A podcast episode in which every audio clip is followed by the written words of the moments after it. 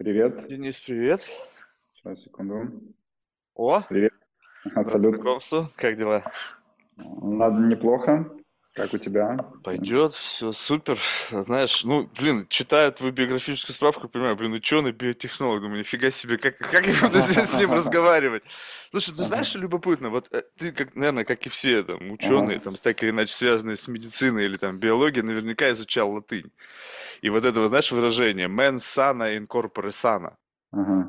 Слышал такое выражение? Ну, на русском языке оно, или Да. точнее, вольная его интерпретация звучит как «в здоровом теле здоровый дух». Здоровый дух, да. И вот тут вот ты же понимаешь, что здесь скрыта как бы вольная интерпретация, что на самом деле-то речь-то идет не том, как бы такой, в- с детства нам вменяли как, что типа у тебя будет здоровое тело, ну и как-то там Да. здоровый дух там как-то сформируется. А ведь на самом деле это же вольная интерпретация. Звучало-то в оригинале-то в греческом языке это не так. Что люди здоровые молили богов в том, чтобы в их здоровое тело пришел здоровый дух. А не то, чтобы здесь есть причинно-следственная связь, что занимайся спортом, и у тебя все в порядке будет. И вот ты, вся ваша империя, грубо говоря, направлена на то, чтобы создавать здоровое тело. Потому что есть понятные метрики, как ты выглядишь, анализы, в общем, вся вот весь этот набор, который позволяет пощупать, насколько ты вообще здоров, насколько ты себя как бы хорошо чувствуешь с точки зрения физических показателей. А с душой-то как быть, с духом-то внутренним? Вот у тебя, вижу, что ты очень спортивный человек, выглядишь, я посмотрел Инстаграм, то есть я не знаю, сколько ты выглядишь классно. Вот внутри-то как оно? Там вот здоровье есть, вот здоровый дух живет в этом здоровом теле? А ты знаешь, мне кажется, на самом деле, а, вообще причинно-следственная связь, она наоборот. Наоборот, А, да, это да. Да, то есть а, а, не одно следствие другого. То есть здоровый дух не, не следствие здорового тела, а здоровое тело следствие здорового духа. А, И во многом, на самом деле, а, ну, здоровое тело, оно результат а, не чисто физухи и там какой, каких-то а, таких банальных, а, довольно там активностей физических, а это комплекс а, вообще всего. То есть я бы сказал, это образ жизни. Вот, и образ жизни, в том числе такого порядка а, у себя в голове.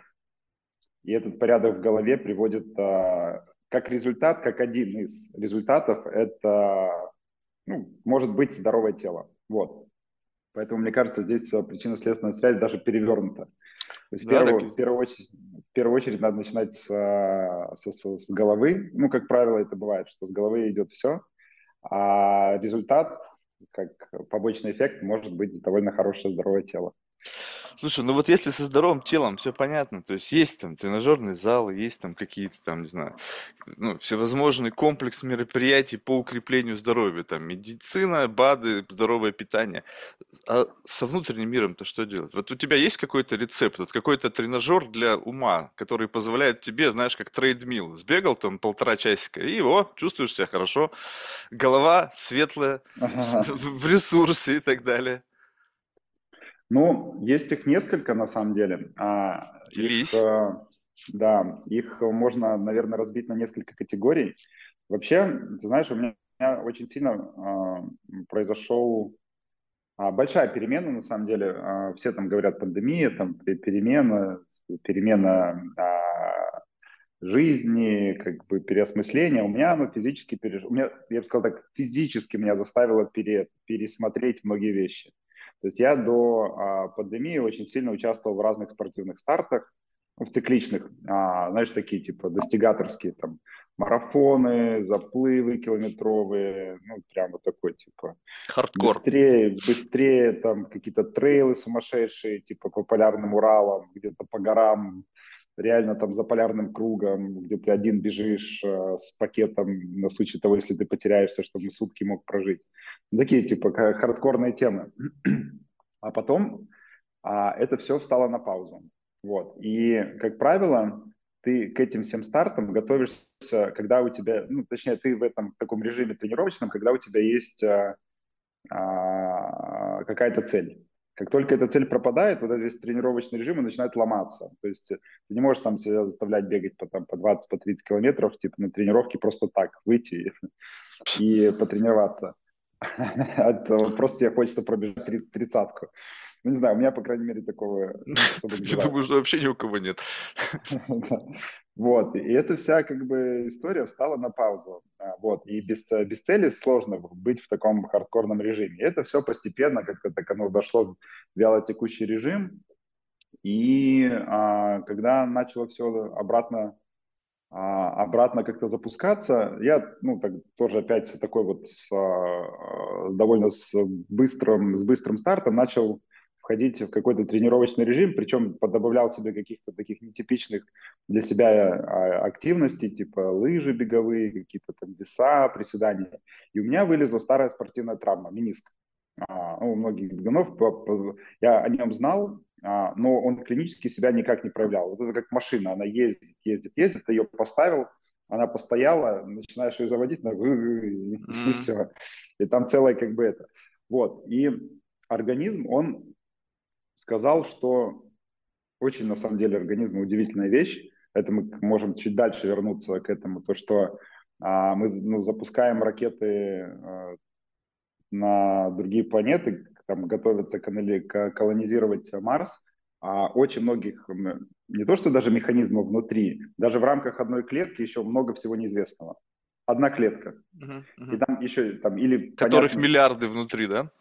Да, который понятно, что за механизм внутри, но непонятно, а для чего он нужен. Или наоборот, а, ясно, там, по конечный, конечный результат, но непонятен до конца механизм. И это что? Это микрокосмос. Микрокосмос. То есть макрокосмос, микрокосмос. Вот, то есть мы, и, и в этом плане человеческий организм, его скрытый потенциал, вообще в, целом, что в нем творится, а, это там огромное количество еще неизвестного, и, как мне кажется, очень много что может быть сделано, а в том числе для колонизации а, других миров. Я думаю, что без этого это прям нереальная история. И, а, соответственно, организм сказал, что стоп, что-то не так. То есть вот это достигаторство такое, там, быстрее, выше, сильнее, оно у меня встало на паузу. Начало, как началось с мениска, и а, я по классической такому пути э, этих а, медицинскому нашел трех травматологов, ортопедов, все сказали, что это, ну, мениск это как бы спортивная травма, надо, надо делать а, артроскопию. Это такое, делается два прокола в колени, и стандартная рутинная операция, реально ты тебе делают, ты вечером домой уходишь. Вот. Я сделал артроскопию, но вопроса не убрала. То есть э, не убрала. И никто не может понять, почему. Вот реально. То есть э, каких-то других я сделал тысячу разных исследований, вообще не ясно, что, что было. И организм начал замедлять себя, вот прям замедлять. А, замедлять и остановил, поставил на такую паузу, а, где начало, начали включаться другие какие-то режимы, а, наверное, осмысления. Первое это то, что ты, если не в такой активном, это, не в активном таком забеге, чтобы сохранять в том числе форму, надо было сильно смодерировать питание, то есть начал смотреть на питание а, с использованием в том числе гаджетов, которые сильно мне помогли. То есть я вот, э, когда остановился, я, наверное, потерял то, что не мог потерять, вот такой лишний килограмм, это которые там 4, 3-4, которые постоянно висят, и ничего ними невозможно было сделать, даже там бегая марафоны. А, а перестав бегать марафоны, а, обратив внимание на питание, и, вот в том числе через, а, через цифры, а эти 3-4 килограмма ушли и больше не вернулись, по крайней мере, пока.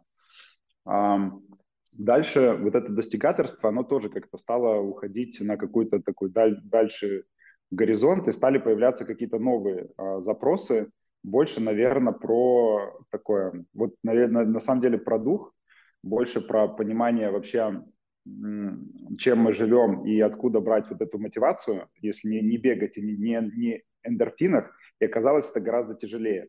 Мотивацию не чисто на биохимии, на физике. Вот, поэтому стали появляться такие вещи, ну, в том числе как медитация, а, фридайв очень сильно как бы раскрыл потенциал. Фридайв это в первую очередь не про, а, ну, в том числе про дыхалку, но дыхалка второе. Первое это про успокоение сознания. И как бы пафосно это не звучало, что фридайв это такое погружение в себя, ну, это зачастую именно так, потому что ты когда ныряешь... Способ выжить. Ну, ты когда ныряешь а, в глубину а, на одном дыхании, ты слушаешь себя, потому что нету какого-то показателя, который тебе говорит, все, здесь мы останавливаемся, идем вверх. Ты реально ориентируешься на свои ощущения, и ты начинаешь а, учиться чувствовать себя, прислушиваться и прям доверять вот этим своим ощущениям. Если ты чувствуешь, что надо идти дальше, нырять в глубину, то ты себе доверяешь и ныряешь, и понимаешь, что ты находишься в таком холодном, ну, в спокойном сознании, потому что там право на ошибку, оно такое, ну, так То есть у тебя блокаутов еще не было, то есть ты особо там... Нет, нет, нет, нет, нет.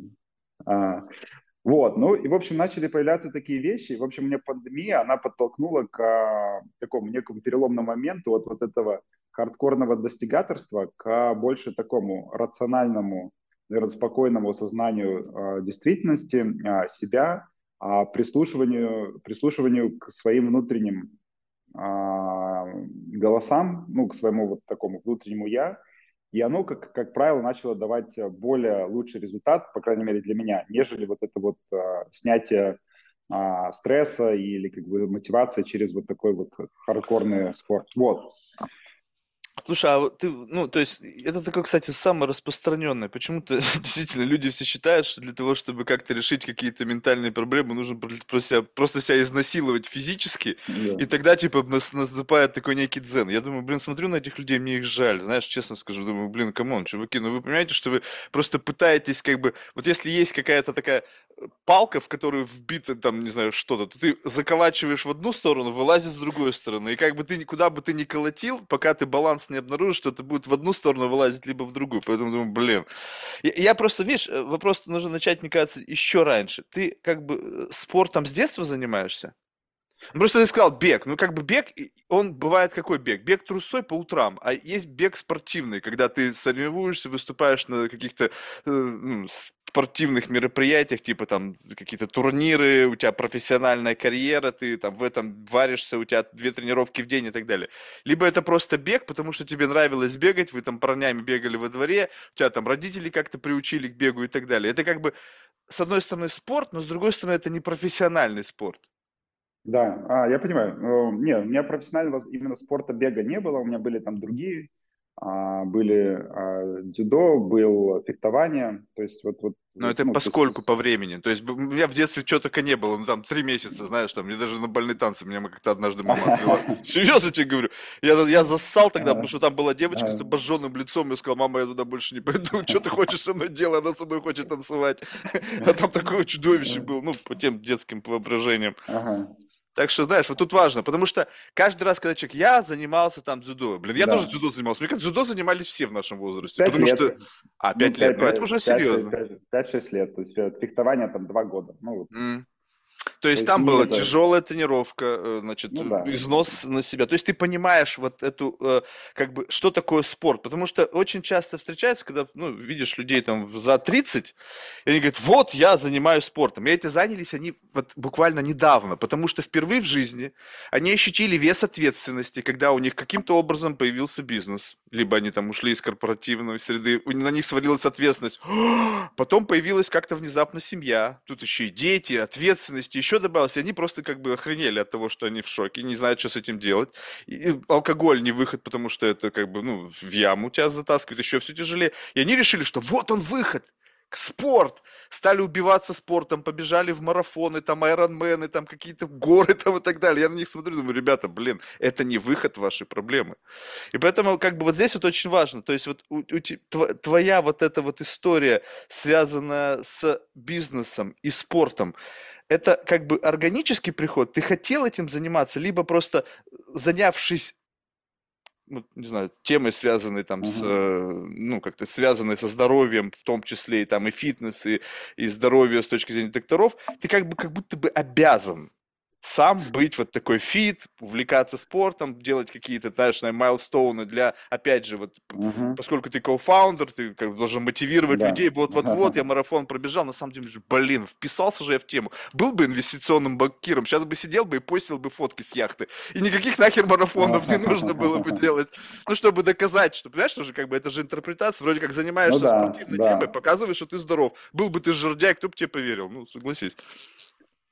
А, ну, всегда таких, тут нету такого прямо одного ответа. Первое это то, что действительно а, вот, вот такая, я бы сказал, даже чуваки, кто идут в триатлон, очень часто закрывают свои незакрытые гештали а, из а, юношества, а, где, ну, как многие на самом деле не занимались никаким спортом активно. И это в том числе отчасти, с одной стороны, это снятие, три даже момента, я бы сказал. Первое – это снятие груза а, ответственности через вот это, через физуху.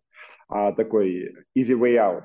То есть ты находишь а, а, как бы свой фикс на а, самом деле ты подсаживаешься. Ты, то есть ну, не конечно, то, что выход, ну, это просто замена. Что-то ты одно за другое заменяешь. Ну да, а, то есть ты как бы этим фиксишь а, свой этот. Ну, тело вывозит на самом деле. То есть а, вот а, и в моем случае а, такой более, более а, профессиональный любительский спорт, а, ну, более такой продвинутый любительский спорт, он начался а, в том числе из-за ответственности. Это та же самая как бы причина. Как бы снимать вот это просто напряжение. То есть стресс ты что можешь типа, делать разными способами. Но вот это довольно такой действенный, быстрый.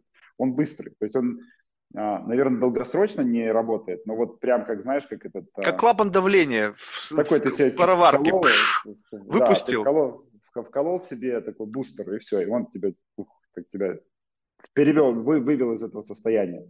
А, при, а, при аллергии, когда наступает аллергический шок, есть такой эпинефрин, который колется в сердце, укол, и он возвращает к жизни. Вот то же самое.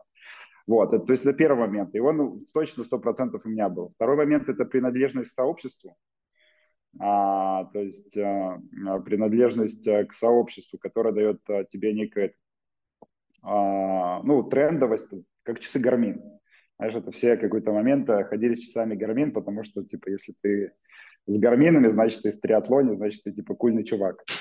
А, вот. А, я, я думаю, это. А, ну, то есть первое – это а, закрытие каких-то своих а, а, вещей, которые ты пропустил в юношестве, каких-то достижений. А, это возможность э, самореализовать вот эти… А, там, Мускулинные амбиции. Да, да, да, да, да, вот, именно они. Цукерберг, посмотри. Ты посмотри, явный, вот он подошел к этому да. возрасту, вот он а, начался, когда он этот, когда джиу-джитсу начал заниматься, началось все просто, да. с какой-то там доски, он да. что-то там по волнам плавал, а теперь смотри, ага. он такой хардкорный да. фанат UFC, кто бы мог себе представить, да, да, вот видишь, да. вот эта как бы фаза жизни человека, у него что, я не удивлюсь, еще пять лет дай ему, если он будет двигаться в этом направлении, ты увидишь у него телочку из Pornhub рядом с ним в виде его новой спутницы по жизни. Ну просто как бы это как бы такая Tesla, траектория. Да? Ага. Не какая Тесла, Бугатти. Какая нахер Тесла, блин? Тесла это как ага. раз таки вот для айтишников, которые еще до этой стадии, они еще только варятся, вот э, туда идут. Любопытно. Ну, да. Джефф, Джефф, Джефф Бейзос, ну, он-то, он-то 100%, ну. явный представитель. Ну, он-то подсел, но он на, на тестике сидит сейчас 100%. У него тестостеронозамещающая терапия же. Видно, что он такой подкачанный стал, ну, девушка у него появилась, ну, как бы лучше, на мой взгляд, чем была, но такое тоже сомнительное весьма. Вот. Но в целом это такая фаза, действительно, это вот с точки зрения как бы некого эволюции, вот э, как бы некой эволюции мужского, как бы такого органического созревания. Но представь себе, вот у меня, допустим, я с детства занимался спортом. Был всегда mm-hmm. очень худой, ну, то есть, ну, просто палка говно мешать. И меня, значит, от, поскольку рядом с домом была школа дзюдо, детская спортивная юношеская, меня туда, естественно, отдали. Ну, то есть, вернее, не отдали, я сам захотел, потому что все парни со двора туда ходили, я один такой, знаешь, херню какой-то страдал. И когда я там оказался, я сразу понял, что мне не хватает физики. Ну, то есть, я был просто слаб. То есть вот как бы несмотря на то, что вроде все в детстве во дворе, там, на всяких там этих спортивных, там, скромных каких-то турниках и так далее. Вот, и я увлекся этим, занимался 15 лет. Причем вопрос не в этом дело. Тяжелая атлетика, видишь, я занимался. Я ушел в тяжелую атлетику, мне сказали, иди качайся, я пошел качаться и там застрял. Ну, то есть там мне больше понравилось, по душе было. Но, тем не менее, это все был единственный комплекс, и ты постоянно во взаимодействии с ребятами, кто занимается боксом, дзюдо, самбо и так далее. И вот это, как бы, знаешь, это была часть жизни. Я не, я не могу сказать, какая часть, но как бы как минимум треть жизни. Угу. Постоянно. И вот я не то чтобы совсем как бы вот профессионально, профессионально, но это был каждый день, как минимум два часа в день. И это было постоянно как бы на результат, потому что когда ты растешь в этом мускулинном комьюнити, там постоянно такое негласное соревнование, ты постоянно рвешь жопу, то есть вот рвешь реально в прямом смысле слова. Вот. И когда ты уже вырастаешь, то для тебя это как будто бы уже пройденный этап. То есть ты как будто бы уже, я пришел на пенсию к пандемии, понимаешь? То есть вот я реально думаю, ну куда мне больше? То есть у меня в приседе был, по-моему, ну мне не засчитали, правда, но 290 я приседал. То есть mm-hmm. не досел, да? Ну то есть как бы у меня был, я не сдавал на кандидата, да, ну правда я был 125 весом, то есть я как бы, в общем-то, не так это э, звучит, когда ты 125 весишь, но тем не менее. Вот, и для меня в пандемии я пришел уже со, как бы, ну, а что дальше-то? Ну, то есть какой смысл мне сейчас, ну, окей, ладно, я еще там сяду на какие-нибудь курсы, сейчас там фармакология новая, ну, сяду 300. Дальше что? Ну, в конечном итоге точно убью колени в хлам до конца, спину mm-hmm. неизвестно, что с ней будет. И как бы думаю, ну, а что дальше-то? Ну, то есть вот в этот отношении у меня не было незакрытого гештальта, что я что-то там кому-то не доказал или еще что-то. И когда, а в этом же возрасте кто-то только начал. Понимаешь, то есть как будто бы вот эти циклы, ты можешь его uh-huh. пережить в детстве, когда вроде бы это с точки зрения логики должно произойти. Uh-huh. А сейчас ты встречаешь взрослого, уже состоявшегося мужчину, у которого есть семья, у которого есть бизнес, у которого есть какие-то там... И он с глазящими глазами говорит, о, ты знаешь, я занялся спортом. Я про себя думаю, ну как бы, ну окей, ну я-то это прожил уже. То есть я не вижу вот этот excitement в глазах, который есть у человека, который только впервые начинает понимать свое тело, как оно работает, начинает восхищаться тем, что он физически на что-то способен, не только как бы это. И ты как понимаешь, что вот эта фаза, ты считаешь, что как, ну то есть пусть она будет, э, безусловно, это тоже важный этап жизни, но вот в таком возрасте, когда происходит вот переосмысление и вот как бы занятие какими-то хардкорными видами спорта, это как бы, ну, крик о спасении? То есть мы, мы сейчас говорим о том, что здесь вот как бы люди начинают реально не справляться? А, ну, отчасти, ну, знаешь, а, не все, мне кажется, не у всех, а, ну и в этом своя прелесть, то, что у всех свои какие-то свои пути жизненные развития. Кто-то а, играл на инструментах, тренировался всю жизнь, а, а кто-то на, начинает играть на фортепиано там, после 40 учиться. То есть это тоже нельзя сказать, что это как бы такой. Там, а, а, конечно, когда ты живешь органично, по, по, почему и там пытаются там всех детей развивать а, ну, параллельно разными видами, и смотрят, на что ребенок, ну, в том числе, зацепится, за что. А, и это должно исходить из самого ребенка. Как правило, там, в том числе родители же часто пытаются ре- реализовать себя через детей, а, закрыть то, что, то, что а, себе не удалось. Вот. И, конечно, классно, когда органически ты развиваешься, но где-то иногда там что-то упускаешься. И мне кажется, что если кто-то а, приходит, а, в том числе через, а, ну, через спорт, снимает а, какую-то вот эту свою внутреннюю а, где-то закрывает внутренние какие-то гештали по состоя... состоявшейся такой мужской, маскулинной такой э, достигаторству, или же снимает стресс. В принципе, мне кажется, это как, ну, это в, в обществе на самом деле нормально, ну, как, по крайней мере, по людям, которые э, я вижу, которые занимаются спортом постоянно, таким любительским, а, и те, кто не занимается, все-таки те, кто в таком режиме находится, они более такие интересные личности, состоятельные. То есть он, ну, как это, это все равно тебя развивает. Это держит тебя в комьюнити с а, другими людьми как, э, какими-то, с подобными взглядами, с каким-то определенным социальным статусом, с какими-то амбициями. То есть это все равно показатель того, что у тебя есть какая-то внутренняя самоорганизация, есть внутреннее желание, внутренние амбиции. Как бы ты все равно такой, знаешь, а, более, более комплексная личность. А, то есть я думаю, что вообще, вообще тело, это вот то, что я говорил, удивительная вещь, оно а, нам помогает, то есть нету в моем понимании разницы между знаешь, нашим, там, нашим мозгом и нашим телом. Это один, это один орган, и он живет, одно влияет на другое, прям сильно влияет. И условно, если ты в хорошем режиме себя держишь, то у тебя и сознание будет более такое стабильное и более как-то а, ну, ты, ты, ты будешь приносить пользу больше себе и окружающим. Слушай, да, как бы я, знаешь, вот я тоже так почему-то думал, но вот я просто э, как бы понимаю, что, видимо, это просто тоже время тренировок, что дисциплинирование ума вот именно дисциплинирование. Тут очень нужен важный момент. Вот ты совершенно правильно подметил, что э, смотришь на человека, который занимался спортом всю жизнь, а другой, допустим, не занимался, он дисциплинировал себя по-другому, то есть он выполнял какие-то тяжелые обязанности с точки зрения ведения бизнеса. Там тоже есть очень серьезный момент дисциплинирования ума. Делать это, что не хочется, достигать до следующего шага, там, поднимать деньги, в общем, там, как-то выходить на новые рынки. Ну, то есть там челленджей предостаточно, то есть ничем не меньше, чем где-то там на триатлоне, ну, другого, другого плана мышцы задействованы, какого-то больше интеллектуального плана. И вот это дисциплинирование, с одной стороны, не факт, что ты дисциплинированный с другой. Вот ты сказал, вот выбила вот из э, пандемии. Меня она выбила окончательно. Я до сих пор не могу начать. То есть, представь себе, всю жизнь тренировался. Да. Когда началась эта хер... я до сих пор не могу себя заставить. Не я просто... меня... Не, все, я, я не знаю, я даже нанял тренера. Видишь, американцы, они все очень мягкие. И как бы я ему говорю, слушай, ты должен, блядь, приходить, говорит, сука, меня за волосы вытаскивать. Говорит, пошли, блядь, ублюдок, тренироваться. Они не могут. Нет, ну, то есть, они, у них как бы а, язык не работает. То есть, смотришь, перед тобой стоит как громила. Я здорового парня еще нанял. Знаешь, он такой, ну, правда, ну, то есть он огромен. Как бы думаю, ну, мне будет хоть смотреть на него буду, знаешь, вернуться к старым каким-то показателям силовым, еще что-то. Я говорю, ты должен так делать со мной, должен создать мне буткемп. Я не пойду иначе. Со мной нельзя нежнячить, то есть уговаривать меня, говорить, что мне это надо. Я это прожил, все, блядь, вся моя жизнь была там. Каждый день, хочешь ты, не хочешь, с пьянки, с гулянки, ты идешь и лезешь под штангу, там, как бы, знаешь, я не могу себя заставить, потому что у меня просто нет мотивации. Я не понимаю, зачем мне это надо. То есть, как бы у меня и дома стоит treadmill. Я иногда залезаю, значит, пук-пук-пук, там что-то, ну, прошел, ну, блин, ну, come on. Ну, ну, ну, ну, то есть настолько как бы надоело, знаешь, единственное, что как бы я там могу какой-нибудь сериальчик посмотреть, которого просто нету времени. Как бы у меня отсюда уходит туда, о, у меня нету времени на это, но если я залезу на дорожку, то вроде как бы я смогу что-то посмотреть. И вот в этом отношении вот эта вот мышца, она как будто бы просто атрофировалась, и я теперь не понимаю, зачем. Как бы у этого есть обоснование, вроде как занятие спортом ведет к продолжительности жизни.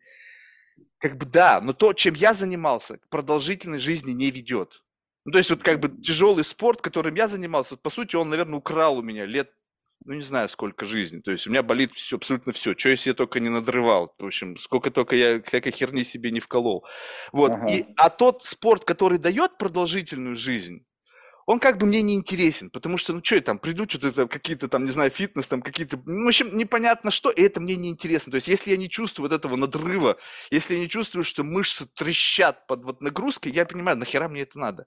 И вот все, я вот в таком как бы тупике, я не знаю, как себя заставить, потому что абсолютно нет, не вижу никакого смысла. Ну что, да достигать прошлых результатов как бы, ну, вообще абсолютно нет смысла.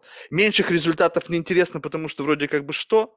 Я думаю, ну, а что, я не ем, много, потому что когда ты тренируешься, ты больше жрешь. И я с эти, ну, как бы, получается, уже два года похудел на 20 килограмм.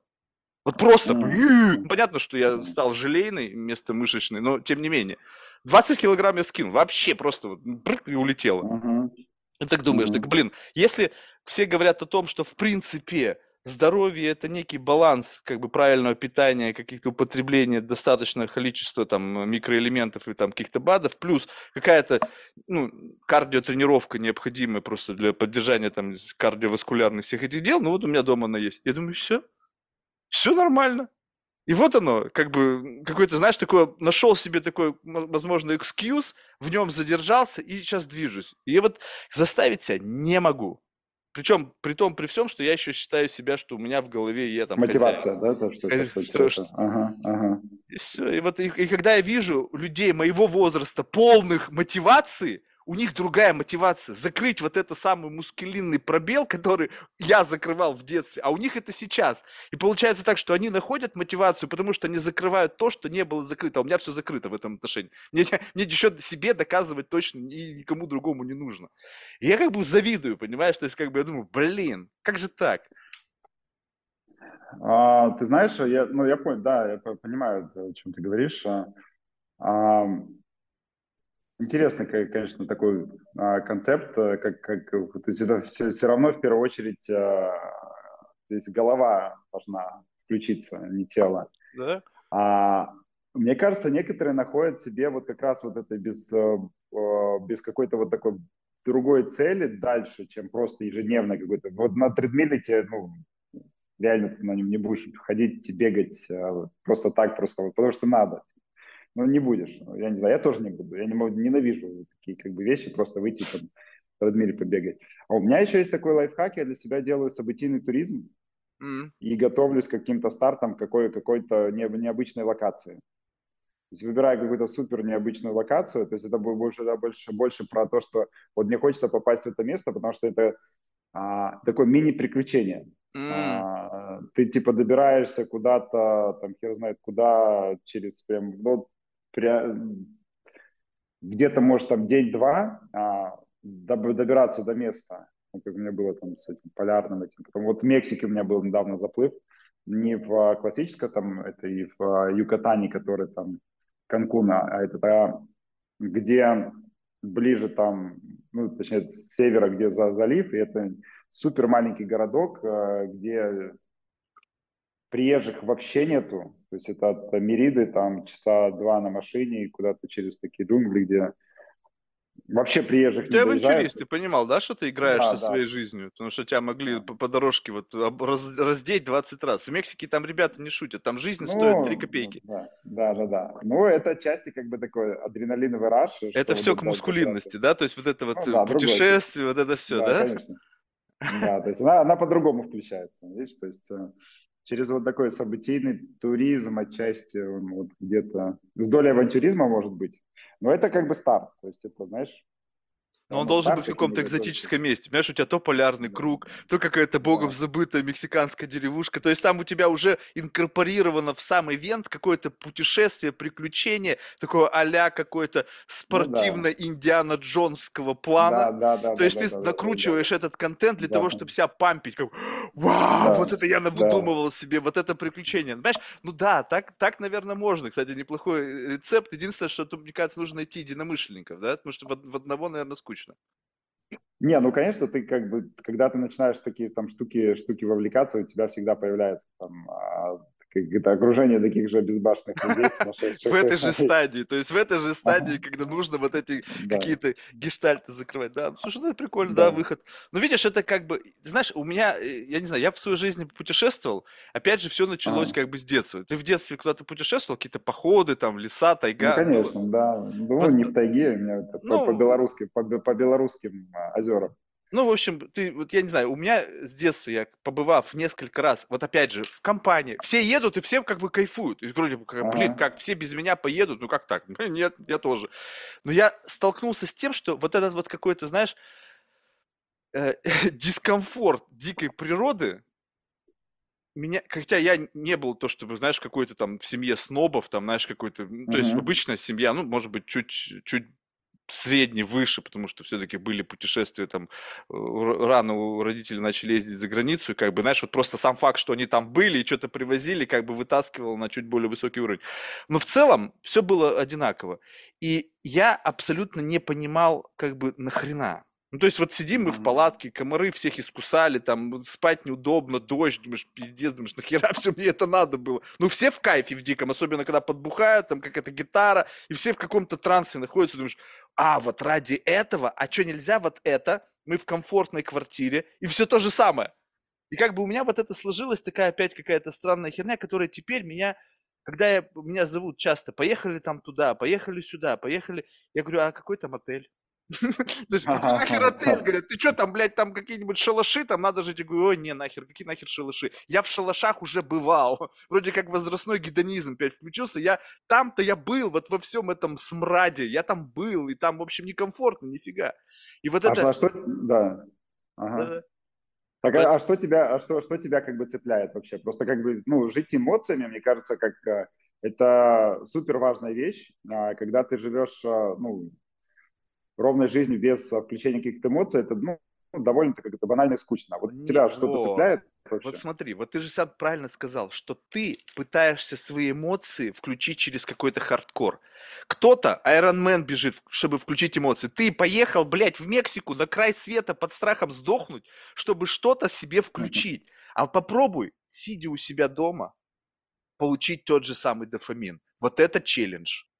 Вот здесь тебе нужно реально что-то придумать такое, какой-то такой mindfucking, чтобы у тебя вот это заработало, не заставляя себя погружаться в какое-то, не знаю, невероятное физическое насилие, создавать себе какой-то невероятно сложный контекст. Так как бы Можно с любым поступить. Вот сейчас возьми любого среднестатистического человека, не знаю, какого-нибудь бизнесмена, не знаю, mm. карьериста, и вбрось его в тот же самый контекст. Он по дороге в Мексику, живописно, охренеть, Э, где-то там на край света, заплыв там какой-то. Блин, к этому еще нужно готовиться, потому что ты так просто не вывезешь там. В общем, и все остальное. Естественно, он будет пребывать об этом, в этом состоянии, как, ну, как бы восхищенный. Он будет потом, после этого, наверное, год всем рассказывать о том, каков у него было впечатление от жизни. Как бы это работает со всеми плюс-минус одинаково. Uh-huh. И uh-huh. это понятный механизм. А вот то же самое сделать, вот тот же самый памп, сделать просто за счет усилия мысли – за счет создания внутреннего контекста, который позволяет себе вот это вытянуть, вот это состояние, поскольку сейчас ты же его знаешь. Ты же можешь описать это состояние. Оно плюс-минус всегда одинаковое. Бежишь ты, триатлон какой-нибудь, супер Но оно работает на, уро- на, на уровне физиологии, то есть у тебя просто как бы, ну, это ты можешь это создать, э, с, а, пригласить себе хоро- хорошего эндокринолога, и, в принципе, ты себе это состояние можешь а, создать а, где угодно. Хороший эндокринолог – это, по, по сути, как это, а, это твой лучший друг, проводник в а, счастливую… Гормонотерапию. Ну да, в счастливую такую как бы жизнь. А, но Окей, хорошо. А ты говоришь создать дома. А как, как ты дома такие вещи можешь а, реплицировать? Как ты дома можешь а, вообще... Ну, я имел в виду... я имел в виду... Я имел в виду дома, это не означ... имеется в виду как бы, ну, hometown, да, то есть ты можешь пойти куда-то с друзьями, не знаю, там еще что-то, ну, как бы люб... любой environment возьми, то есть не сопряженный с физической нагрузкой. То есть, как бы, в, этот, в этом элементе у всех очень важный пункт говорит, что мне, допустим, вот у меня был как-то гость, для того, чтобы мне услышать себя, остановить поток мысли, мне нужно проплыть 5 километров в ледяной воде, и чтобы в ушах звучал Рамштайн. Ты представляешь, какое насилие над собой, то есть нужно сделать? Я говорю, а что, если это будет выглядеть так? Вот услышь вот этот вот щелчок, и в этот самый момент происходит ровно то, что для чего тебе потребовалось проплыть 5 километров с долбежкой в ушах. Почему вот так нельзя дисциплинировать себя, чтобы ты мог из этого состояния впрыгивать как бы туда и сюда? Для этого нужно, как правило, ну, лично как вот я в этот для себя тренировался, я не знаю, может быть, я создал себе психологическую реальность, может быть, я заблуждаюсь, то есть нужно это тоже учитывать. Но именно нужны люди, которые как бы, э, они вот как раз-таки по другую сторону баррикад которые как раз-таки путешествуют, которые как раз-таки лазят по горам, они путешествуют там по всяким непроходимым джунглям, они ныряют там в какие-то пещеры, где они ловят адреналин через реально игру со смертью с риском, вот, вот, вот эту аудиторию. И когда ты их чувствуешь, вот что они переживают, вот это вот состояние, это дает тебе некий маркер того, как ты можешь это состояние у себя в голове поймать. Ну, то есть могу ли я вот здесь вот, то есть у меня есть достаточно experience ов, где я побывал, то есть не то, чтобы я, знаешь, только Discovery Channel смотрел, знаешь. И когда ты понимаешь, что ты там был, но это абсолютно с точки зрения твоего ментального состояния не дало тебе никакого boost а, то есть ты понимаешь, что это можно без этого. Это не, не, это одно, это физика, это приключения, это история, это классные фотографии, но это для этого абсолютно как бы бесполезно в моей, вот лично для меня. Может быть, это как бы, знаешь, э, мое какое-то отклонение условно, либо еще что-то. Но экстрим, любое какое-то невероятное приключение, они полны эмоций, связанных с, ну, просто со сменой какого-то жизненного э, ну, environment вокруг тебя. Ты как бы взял и поменял симуляцию. У тебя была там, допустим, городской environment, теперь у тебя джунгли. Ну окей, дальше что? То есть, ну, поменялось. Ну, мне кажется, это, это, это очень сильно влияет. На самом деле, во-первых, а, ну, так как я как это, тут э, со стороны, наверное, науки и как бы биологии смотрю, в том числе и с эволюции, а ты, находясь в городе, ты не можешь, а, а, ну, ты не можешь, у тебя никогда не будут включаться такие а, рефлексы, которые у тебя включаются в природе. Например? Вообще не, а та же игра, как бы, когда ты обострение эмоций, когда ты понимаешь, что какое-то неправильное действие, оно может повлечь э, прям смерть, например. В городе... Выйди на, на, на, не, не знаю, ну, на, на парк-авеню, и ни одно неправильное да, движение, да. ты на капоте проедешь, проедешь, блин, два квартала. Ну, нет, не, не об этом все-таки. Ну, не а об чем? этом. Это, это больше про то, что ты, во-первых, даже так, а, ты должен рассчитывать на а, исключительно свои силы. То есть а, исключительно свои силы, если ты где-то как бы ну, куда-то забираешься, ну, какое, а, вот как ты рассказал про походы и так далее, да, далеко, очень часто бывает, что альпинисты и так далее, они же там друг друга не вывозят. То есть, и вот если ты что-то с тобой не то, то с большой Извини, чувак, но мы двигаемся дальше. Тебя никто не вывезет. То есть там как бы ощущение реальной как бы опасности, а, которая, я не знаю, у меня в какой-то момент, я тебе скажу, а, вот до пандемии, мне путешествовать вообще было неинтересно. Ну, прям это была настолько рутинная как бы тема.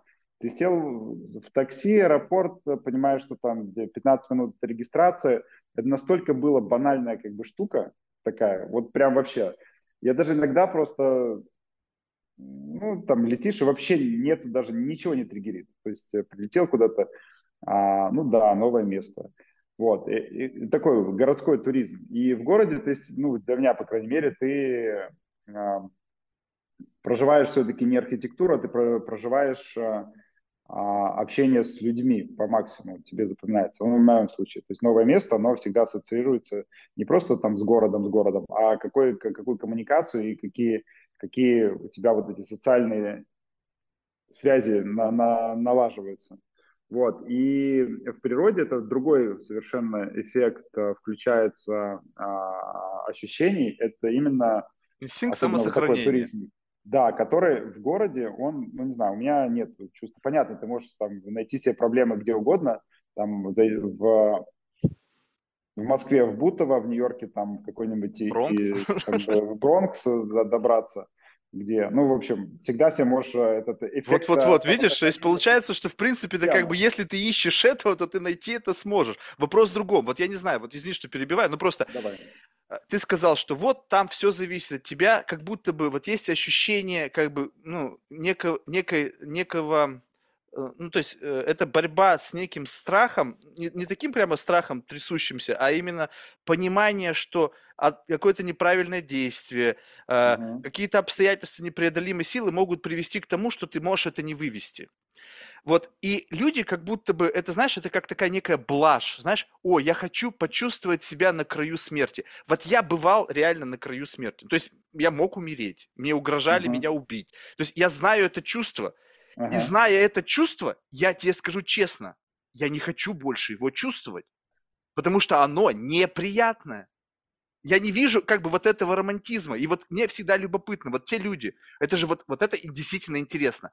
Люди, которые вот в таким вот, знаешь, в таком состоянии, знаешь, такого никакого, вау, классно, поехали там куда-нибудь, и, и сколько историй таких, и они попадают в какой-то пиздец еле-еле выживают, возвращаются там с горы, там, без пальцев на ногах, там, без, без на руках. Вот после этого хочется так у него спросить, слушай, ну что, снова поедешь? Было классно? Как бы он скажет, что да, это был жизненный урок, я чуть не умер, там переосмысление всего этого. Окей, вот одна запись в этом реестре, ее достаточно? Либо ты будешь возвращаться. Вот те, которые возвращаются снова, вот это реально, ребята, что-то у них как бы, как бы, ну не то чтобы они крейзи, но это реально они подсели вот на это ощущение лавирования, вот на этом краю, понимаешь? Вот, и вот это, как бы считай, что это некая тоже зависимость. Когда ты вот лавируешь на этом краю, и ты знаешь, вот там вот, вот там вот твой конец но я настолько в себе уверен, что я еду по этой кромке, и я как бы не свалюсь. Это, это, это мне кажется, очень серьезный тип зависимости, и он явно говорит о том, что в твоей жизни что-то не так. Ну, то есть, как бы, ну, понимаешь, ну, объективно, мы все ленивы, наш мозг ленив, и мы движемся как бы в сторону как бы комфорта, некого такого эмоционального гомеостаза, когда такой некий дзен. Буддизм же ведь об этом нету боли, нету тебя, некой, мы в неком таком эфире, как бы в некой такой нирване плаваем, и все как бы окей.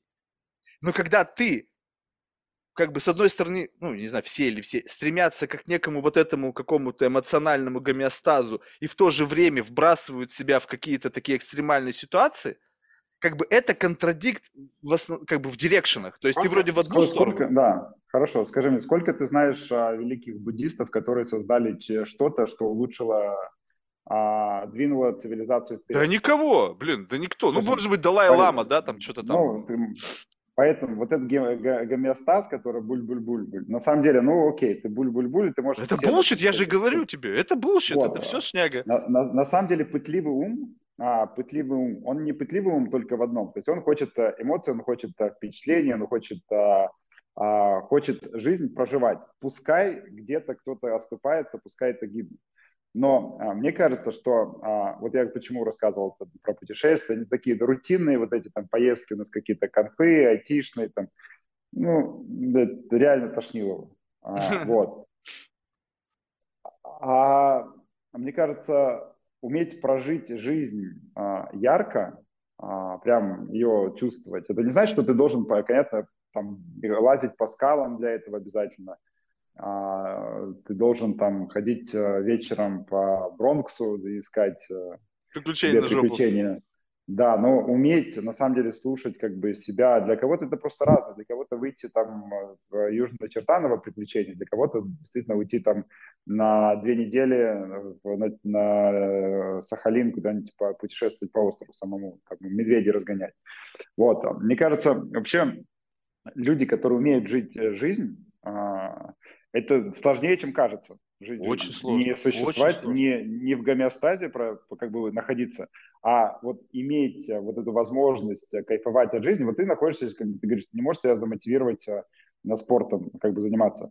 Вот суметь как бы включиться в какую-то, получать удовольствие опять как бы от физухи, это, это, это, это, Но это не сказать, большой... что это удовольствие. Ты понимаешь, вот в этом-то все и дело, что когда ты в этом живешь, вот сейчас вот любого, я не знаю, вот просто ради эксперимента, может быть, я ошибаюсь, вот под, после нашей беседы найди какого-нибудь профессионального спортсмена, который им вот сейчас вот он вот, и попытайся расщ, расщепить спортивную составляющую и то, что он выхватывает. То есть когда ты занимаешься спортом, это как работа. Вот представь себе, давай проще, наверное, ну, для да, большинства людей. Да, да, То есть это да. процесс сам, он неприятен. Он сопряжен с насилием над своим здоровьем, над своим моральным. То есть, что, профессиональные спортсмены не заставляют себе что-то делать. Да, да хренеть, они каждый день себя заставляют, потому что, несмотря на то, что это просто у них уже рутина, и в этой рутине тебе проще себя заставить. Но это не значит, что они 100% кайфуют. Кайфуют они от достижения результата, там, не знаю, победил. Э, от признания. От признания. То есть там куча разных внешних uh-huh. факторов, которые на, делают эту модель sustainable. Но с точки зрения как бы э, ты сколько ты ложишь на алтарь? Вот что является в этой системе ценностного обмена? Сколько вот это, насколько, вот, насколько это sustainable, если выключить внешнюю валидацию того, что ты делаешь? Вот представь себе, вот упахиваться так вот, как упахиваются спортсмены, только ради того, чтобы просто упахиваться и быть как бы условно самым крутым, без соревнований, без Инстаграм, без внешней валидации. Вот ты ебашишь с утра до вечера на уровне там чемпиона по UFC, но не выступаешь. И никто об этом не знает. И ты один такой классный сидишь, такой, блядь, я красавчик. Достаточно, думаешь, этого будет? Нифига. Вот так вот убиваться, больные, там, все больное тело, ради чего? Нет, у этого есть внешняя валидация, деньги, которые с этим приходят, mm. фейм и так далее. Поэтому, когда ты на это смотришь, я понимаю, что почему не запускается это, вот этот процесс. Потому что я не понимаю, зачем. То есть, как бы для себя, для себя это легкий фитнес. Это, это вот, там, чуть-чуть, там, не знаю, какие-то веса, чтобы там растяжка, чтобы там, ну, то есть очень такой примитивный такой а пенсионерский фитнес. Вот он для здоровья полезен чуть-чуть себе давать нагрузку, чтобы мышцы не атрофировались в какой-то разумной дозировке, да, и все. И вот эти достижения, я как бы, не знаю, то есть как бы дисциплинирование ума в этом отношении, я действительно не могу найти ответ на вопрос, зачем? Он, ну, и ты То, что ты одного... говоришь, это другое. Да. У тебя путешествие, понимаешь? Все равно ты, ты... ты, у тебя непонятно, сколько там фитнеса, у тебя там больше путешествий и приколов с этим связанных.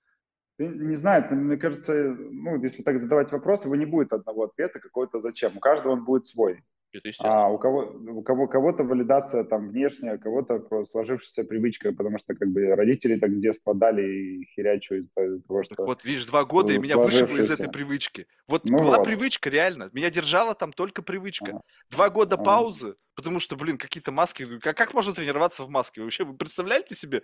Это же жопа. Знаешь, а, э, вчера, никогда вчера, в понедельник, а, у нас там есть такой небольшой комьюнити, ну, сообщество, а, клуб. Uh-huh. Клуб, где много разных людей, с разных совершенно, э, то есть много бизнес-клубов, чисто таких бизнес-клубов, про нетворкинг, вот, это про другое. Это клуб, в котором много людей, которые никак между собой в обычной жизни не пересекаются. Там из искусства, из бизнеса, из науки, из там из фандрайза такого, как этого, ну, это как бы сообщество людей, которые интересуются жизнью, интересуются какими-то вот вещами, такой интеллектуальной, интеллектуальным миром, ну, то есть, которые живут а, а, смыслами, а, не про нетворк, смыслами. Ну, и какое-то количество сильно, то есть, вот, там, сильное там бизнес-сообщество. Ну, это как бы не исключает взаим, взаимо друг друга. Вот, и там проходит очень много разных классных обсуждений, много разных а, крутых спикеров, а вот завтра у нас там будет этот фильм про Пелевина, то есть как это, персонаж или нет, то есть фильм про него сняли, вот а завтра будем смотреть фильм про Пелевина, вообще обсуждать, что это, это личность, это, это группа людей, вообще кто это персонаж. Вот, а в понедельник у нас ну, раз в месяц проходит там, там кино какое-то выбирается, и мы его смотрим с обсуждением, с а, прелюдией и с постобсуждением. И а, в понедельник был фи, фи, фильм а, Бергмана это прям попадает в твою тему, о которой ты говоришь, называется персона. А, а, вообще у Бергмана очень много, а, он, не знаю, если смотрел Бергмана, он а, очень сильно играет на подсознании, на нашем, а, на нашем восприятии а, действительности. А, у него, в принципе, с его фильмов берут все а, классики это и Линч, и, в общем, переплетение реальности и вымыслов или нашего восприятия мира. То есть он прям такой основоположник вот такого а, а, как направления, где реальность существует в разных измерениях, как мы ее воспринимаем, как и другие, или как мы думаем, что она может быть воспринята нами. То есть мы ее тоже можем воспринять по-разному. И вот персона — это про а, там сюжет довольно, довольно такой, ну, как бы простой. На самом деле две, а, две женщины играют, а, одна актрису, другая ее сиделку, которую уехали смотреть. Актриса решила замолчать. Просто а, замолчать. Да, да, да, да, да, да, да. Да. И о чем этот фильм, на самом деле? Э, персона это, это, это маски, которые в древнегреческом а, театре были, что мы на самом деле сами одеваем эту маску, эту персону мы прикладываем. И вот, если посмотреть и разбирать фильм, как, как одна из трактовок, это о чем? Это то, что а, внутри нас а, живет очень много вот этих персон, которые существуют под влиянием разных факторов. С одной стороны, мы играем из-за того, что это сложилось а, там исторически, потому что как бы мы так воспитаны, с другой это как бы общество а, на нас влияет, а другое это то, что мы сами себе выдумали. И вот эти маски, условно, внутри человека кипит огромное количество там совершенно несочетаемых между собой а, каких-то чувств. Это и чувство там, а, а, чувство там связанное с, не знаю, с эротикой, чувство связанное с ожиданиями, это и самоуничтожение, и вот оно все перемешано. И одно, как бы этот клубок, а на этот клубок мы одеваем вот эти разные маски, персоны в разные моменты. И вот ну, один, одна из трактовок этого фильма это о том, что нету какой-то одной личности, которая прям вот есть одна целая все, и которая, которая живет и которая отвечает на вопрос «зачем?». А существует огромное количество, вот этот бурлящий поток там всего намешанного, которая в разные моменты показывает свою персону и говорит, а вот я сегодня такой, а вот я сегодня другой. Вот. И в зависимости от контекста эта персона, как бы ты примеряешь на себя эту персону в зависимости от контекста. И ответить на твой вопрос, зачем его, реально, мне кажется, его нет, потому что мы все в таком вот... Не, это понятно. Но вот э, даже любопытно, а когда ты впервые а, зафиксировал вот эту диссоциацию, что э, ты это какое-то многоликое, а, многоликий такой игровой персонаж, который взаимодействует с реальностью в зависимости, ну то есть как бы одеваешь костюм, uh-huh. соответствующий тому контексту, в котором ты находишься. Но большинство людей, у них как бы происходит это как, что у них как бы вот есть вот этот вот как бы маски, вот эти вот э, как бы костюмы, они просто настолько тренированный мозг в силу вот этой скор- большой скорости, mm-hmm. что они автоматически на тебя одеваются. То есть ты щелк, щелк, ты из одного, но ты не выбираешь, ты не заходишь в гардероб и говоришь, так, что бы мне сегодня одеть? Оно просто раз, и ты в этом. Раз и ты в другом. И вот как только человек начинает чувствовать, что он, в принципе, первое, мне кажется, ощущение, которое возникает, что раз и я впрыгнул, то есть зафиксировал в себе, опа, я в этом mindset е, как я здесь оказался. И следующий этап, следующий, это когда ты говоришь, окей, я могу теперь этот гардероб сам двигать. Я сейчас хочу буду этот, хочу буду этот. Ну и как бы в зависимости от контекста, но не контекст теперь определяет в каком-то костюме, а ты определяешь. Ну, и да, вот это да, некое да, состояние, да. которое ты начинаешь как бы ну, внутри себя контролировать. Вот ты впервые, когда это ощутил? Um, такую возможность, думаю, именно да, вот такую мышцу, да. которая способна это делать. Ты знаешь, это очень хорошо, мне кажется, работает на, а, на публичных выступлениях, когда ты начинаешь делать публичные выступления, когда тебе надо быть в каком-то контексте, входить в него. И это как бы, ну вот в моем случае это начиналось, когда мы, там вот одна, один из а, проектов, а, который делал медицинский. И в медицинском контексте ты, ну как бы мне приходилось взаимодействовать, там три было категории. Три основных мира. Это мир айтишник, айтишный, а мир там, финансовый в виде страховщиков банков, кто наши были контрагенты взаимодействия, и третий мир врачебный. Вот, и это три разных okay. в какой из этих трех ты был наи- наилучшим ипостаси? В мире айтишников? Я думаю, что... Более а... органично. Вот если взять третий да, костюм, да, ты периодически да, в один из них впрыгивал, то органически ты был больше в каком костюме?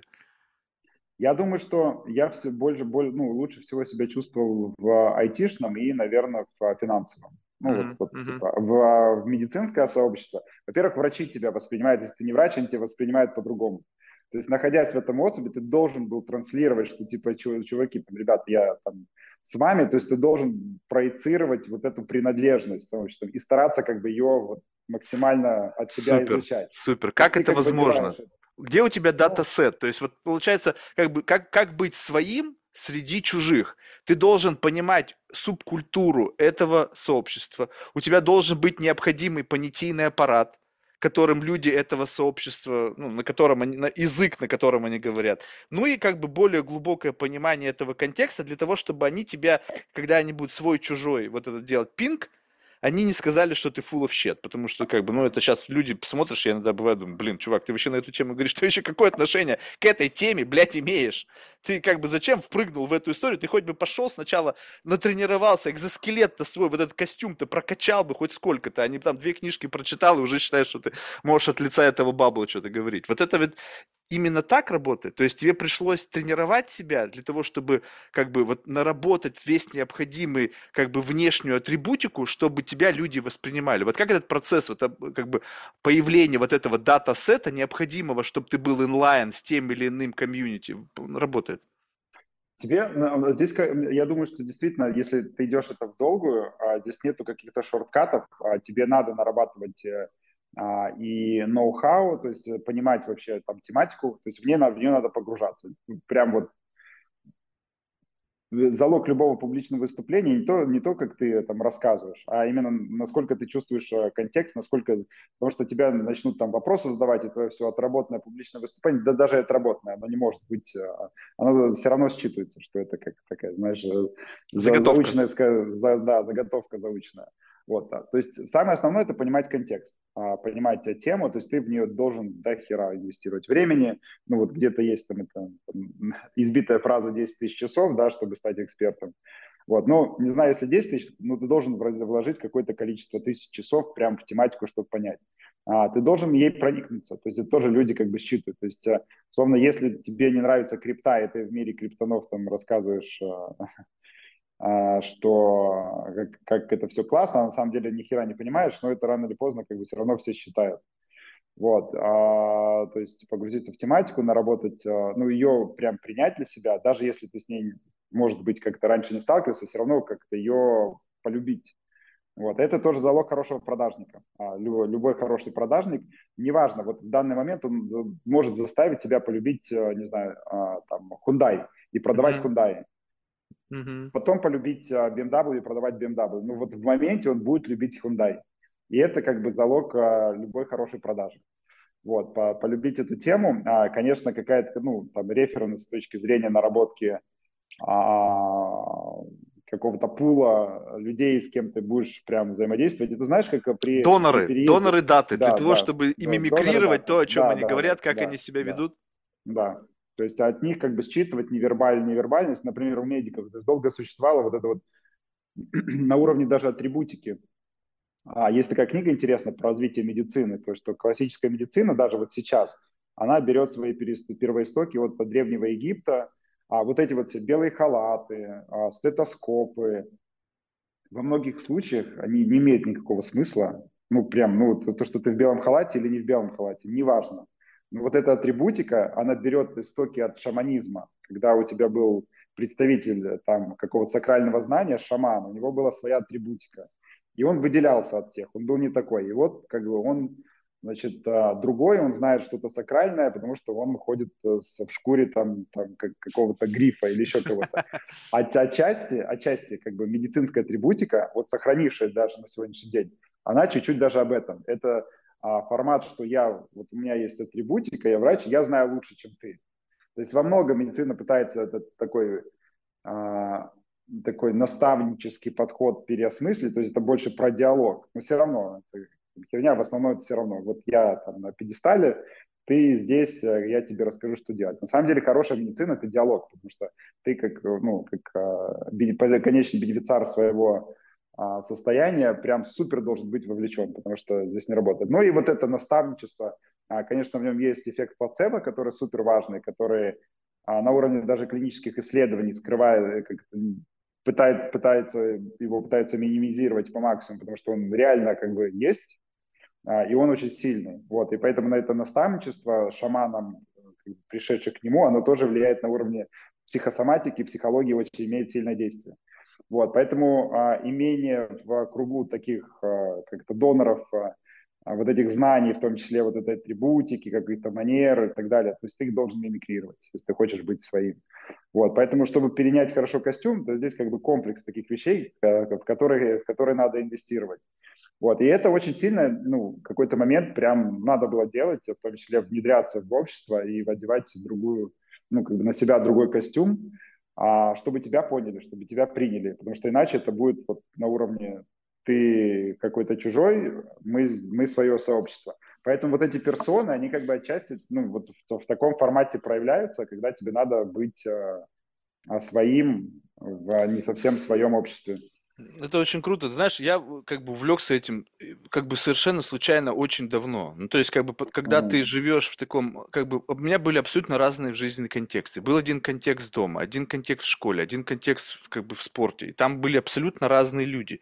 И как бы одним, ну, то есть органически дети учатся играть учатся играть в какие-то ролевые игры, ну, в хорошем смысле слова, да, да. какие-то взаимодействия с этим социальным контекстом. Но кто-то в них играет, потому что как бы все играют, а кто-то получает удовольствие от этой игры.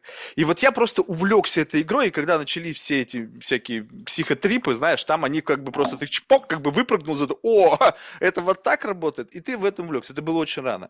И вот в какой момент времени, действительно, вот то, что ты описываешь, когда начинается, ты начинаешь как бы проникать в бабл, начинаешь э, из извлекать из этого бабла необходимый какой-то набор э, каких-то элементов для того, чтобы мимикрировать и быть как бы по крайней мере, ну, не быть белой вороной. То есть, как бы, по крайней первый этап это просто не вбросаться в глаза за счет своей какой-то невежественности.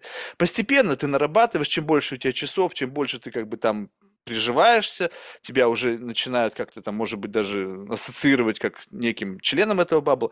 Но знаешь, вот что меня сейчас больше драйвит, это абсолютно отсутствие как бы понятного портрета. Ну, то есть, когда угу. смотришь на тебя, то есть, по сути, у тебя вот сейчас в разговоре с тобой можно вычленять несколько таких как бы архетипов, да? То есть, ты да. сам про себя сказал, что ты там предприниматель, ты там, значит, член там какого-то научного комьюнити, у тебя есть спорт атачмент, и вот это все как бы ты транслируешь, и то, что ты как бы о себе говоришь, и то, как ты выглядишь, плюс-минус, оно как бы идет инлайн. И здесь можно, исходя из этого, слегка сыграть. Ну, то есть, как бы, если ты знаешь, как играть на человеке, ты можешь зайти через спорт, через там, не знаю, твои увлечения uh-huh. в бизнесе и так uh-huh. далее.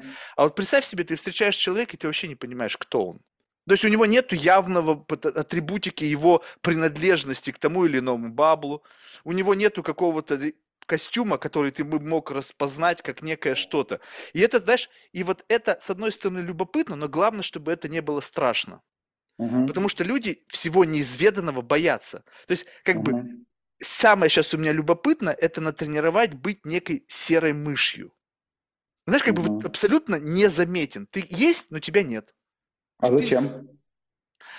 А, смотри, вот а, что, это как бы опять же способ извлечения информации. Вот представь себе, что э, два кейса. В одном кейсе ты белая ворона, то есть ты попал в новое комьюнити. Представь себе, ты в комьюнити, допустим, какого-нибудь арта, где люди так. восхищены произведениями искусства. Давайте возьмем изобразительное искусство. Какое-нибудь современное искусство, где, в принципе, человеку незнакомому с культуры, откуда, как это все выпочковалось, где там какие-то, знаешь, вот эти майлстоуны, изменения, вот эти мысли изобразительного искусства и так далее. У тебя нету датасета, и ты на это смотришь, какая-то хуйня на самом деле. Ну, блядь, у меня четырехлетний ребенок то же самое, каля-маля может нарисовать. Если ты это скажешь, бам, ты автоматически белая ворона. Они смотрят, ты что, гонишь? Это полок, блин, это 100 миллионов долларов полотно. Вот, и как бы ты в этом состоянии, если ты, и ты автоматически, как ты сказал, они на тебя смотрят сверху вниз. И что, они тебе будут как бы крошки с барского стола, знаешь, так высокомерно, на, там, что-то там, жри вот это вот. Они тебе будут вести себя с позиции как бы их знания, и ты как бы человек, который тянется к этим знаниям, позиции ты получается что? У вас неравная позиция, и они тебе будут как бы, дай мы тебя сейчас просветлим, мы тебя сделаем адептом нашей мысли, мы тебя как бы вот жалкого примата дадим тебе огонь, и ты теперь будешь жарить свою пищу. И ты как бы растешь, в какой-то момент времени вы начинаете плюс-минус разговаривать на языке, они понимают, что ребеночек вырос, у него теперь не херовый датасет, и в принципе с тобой мы наконец-то можно разговаривать. Теперь представь себе, что ты попал, они на тебя смотрят, и они не знают, вот где твой уровень? Ты как будто бы изначально его скрываешь для того, чтобы понять, на каком уровне другой человек. Ну, то есть, когда ты... Вот представь себе, что ты скрыл намеренно, что ты хорошо разбираешься в искусстве. А ты, может быть, всю жизнь, у тебя, может, родители искусствоведы, может быть, ты mm-hmm. провел там огромное количество времени, изучая там изобразительное искусство, читая книги, посещая галереи по всему миру, у тебя датасет, ты как бы берешь и говоришь, ну, я понятия не имею. В этот самый момент ты искусственно находишься в позиции как бы примата, с их точки зрения, и они начинают тебе что-то рассказывать. Как правило, люди начинают рассказывать все самое крутое, что у них есть. Они начинают бросаться, бахвалиться, вау, у меня это, то, 50. И вот на основании того, что тебе вбросило, вбросили, как бы как жалкому примату, но ты уже имеешь свое, как бы свои знания, ты начинаешь об этом человеке много понимать, о глубине его знаний, о том, что он делает. И в какой-то момент времени ты как бы делаешь более качественное представление об этом человеке. Если ты сразу о себе заявишь, что uh-huh, я uh-huh. провел 20 лет, изучая и литературу, там, и изобразительное искусство в Гарварде, многие засунут язык себе в жопу. То есть они не проявят себя так, как они проявили бы, будь ты вот той серой мышью, которая ничего не знает. И вот это, мне кажется, способ как бы познание людей и познание мира, он более эффективен. То есть ты намеренно себя вбрасываешь в контексты, а дальше, если ты хорошо это отработал, то вот это как бы самая фишка в этого, что если ты хорошо это отработал, то получается так, что ты в любом, в любой тусовке, даже если это квантовая физика, можешь чувствовать себя не в позиции примата, а в позиции равного, потому что они не знают, они могут предполагать, но они не знают, насколько твой уровень познания велик. И как бы вот в этом состоянии ты как бы вот в какой-то такой серой зоне, в межбабловом пространстве двигаешься, и, ну, я вот именно туда стремлюсь сейчас. Потому что... А были какие-то, да, ага. Конечно, были. Тысячу раз. Я имею как, как, какие-то примеры, которые тебя вот прям вот, ну, где-то где ты прикинулся серой, мы, серой мышью, и прям тебе это сработало где-то, ну, как, каким-то бенефитом тебе прям. Вот я тебе только что рассказываю. Люди раскрываются. То есть вот, вот не, тебе... я понимаю, да. Не, не, не, я тоже, концепт я понял сам, сам этот, я, ну, понятно. То есть это часто так и происходит, действительно. А вот где-то что-то тебе запомнилось, что прям вот это, знаешь, как это навык, который ты, о, нифига себе, вот я это отыграл, и это круто. А, что-то типа ты а, понял, что тебе где-то это помогло, ну то вот, на уровне просто. Да-да-да, вот, да, да, вот, вот тебе конкретный пример. Вот, допустим, э, я совершенно, то есть я абсолютно ты, кстати, попросил не упоминать тему крипты, но, блин, это просто оно вот как бы база вылетающая. То есть ага. это влетело в мир людей, вот скажем так, вот представь себе, жил-жил люд. И вдруг прошла информационная волна крипты, прям такой, такой цунами по миру, и все так или иначе, так или иначе инфицированы каким-то знанием. Я абсолютно как бы, ну, никогда на это не смотрел, и мне, честно скажу, по сей день это неинтересно. Я впервые, я говорю, тысячу раз ты повторял, но впервые я как бы узнал об этом, просто залетело, когда я пришел мне, к одному своему приятелю, и у него дома стояли видеокарты, и он что-то там майнил. Говорит, ты крипту майнишь? Там биткоины тогда еще не так это называлось, биткоин. Я говорю, чего? Какие биткоины? Это был 2000, не помню уже точно, то ли конец девятого, то ли десятый год. То есть это было давно, реально. И тогда еще это стоило какие-то жалкие гроши. То есть, и я что-то Ага. посмотрел на это, думаю, как это херня. И вдруг, спустя, ну так вот, чтобы конкретно, спустя, наверное, лет, ну, чтобы по-хорошему, чтобы это зазвучало из всех, как бы, не знаю, там, даже из чайника, это прошло лет 8, наверное. Мгм. Как бы, и вот тут появились профессионалы. И я такой, опа, нифига себе, я как бы абсолютно ноль. Я стал общаться с людьми, которые так или иначе находятся на разных уровнях этого. И вот уже сейчас, когда у тебя просто прожужжали уши многие, и ты плюс-минус, как бы не то чтобы на прикладном уровне, то есть сейчас дай мне что-то делать, я ничего там не сделаю, но я Мгм. слышал э, людей, которые, как, как бы по их словам, находятся на пике, на передовом вот этом самом фронте этой и технологии, и всего остального, какие у них идеи, какие мысли, какая у них философия, связанная со всем этим блокчейн сообществом. И потом сейчас я снова прихожу туда, но я как бы демонстрирую, что у меня нет этих знаний. Вот у меня бывают люди на подкастах, которые также из этого криптосообщества. И ты говоришь ему, слушай, вот, ну, расскажи мне вот о неком финальной точке твоего, вот некой квинтэссенции твоих знаний. Вот где ты сейчас? Вот представь себе, что все твое творчество, все твоя работа, она направлена на то, чтобы двигаться вперед к знаниям.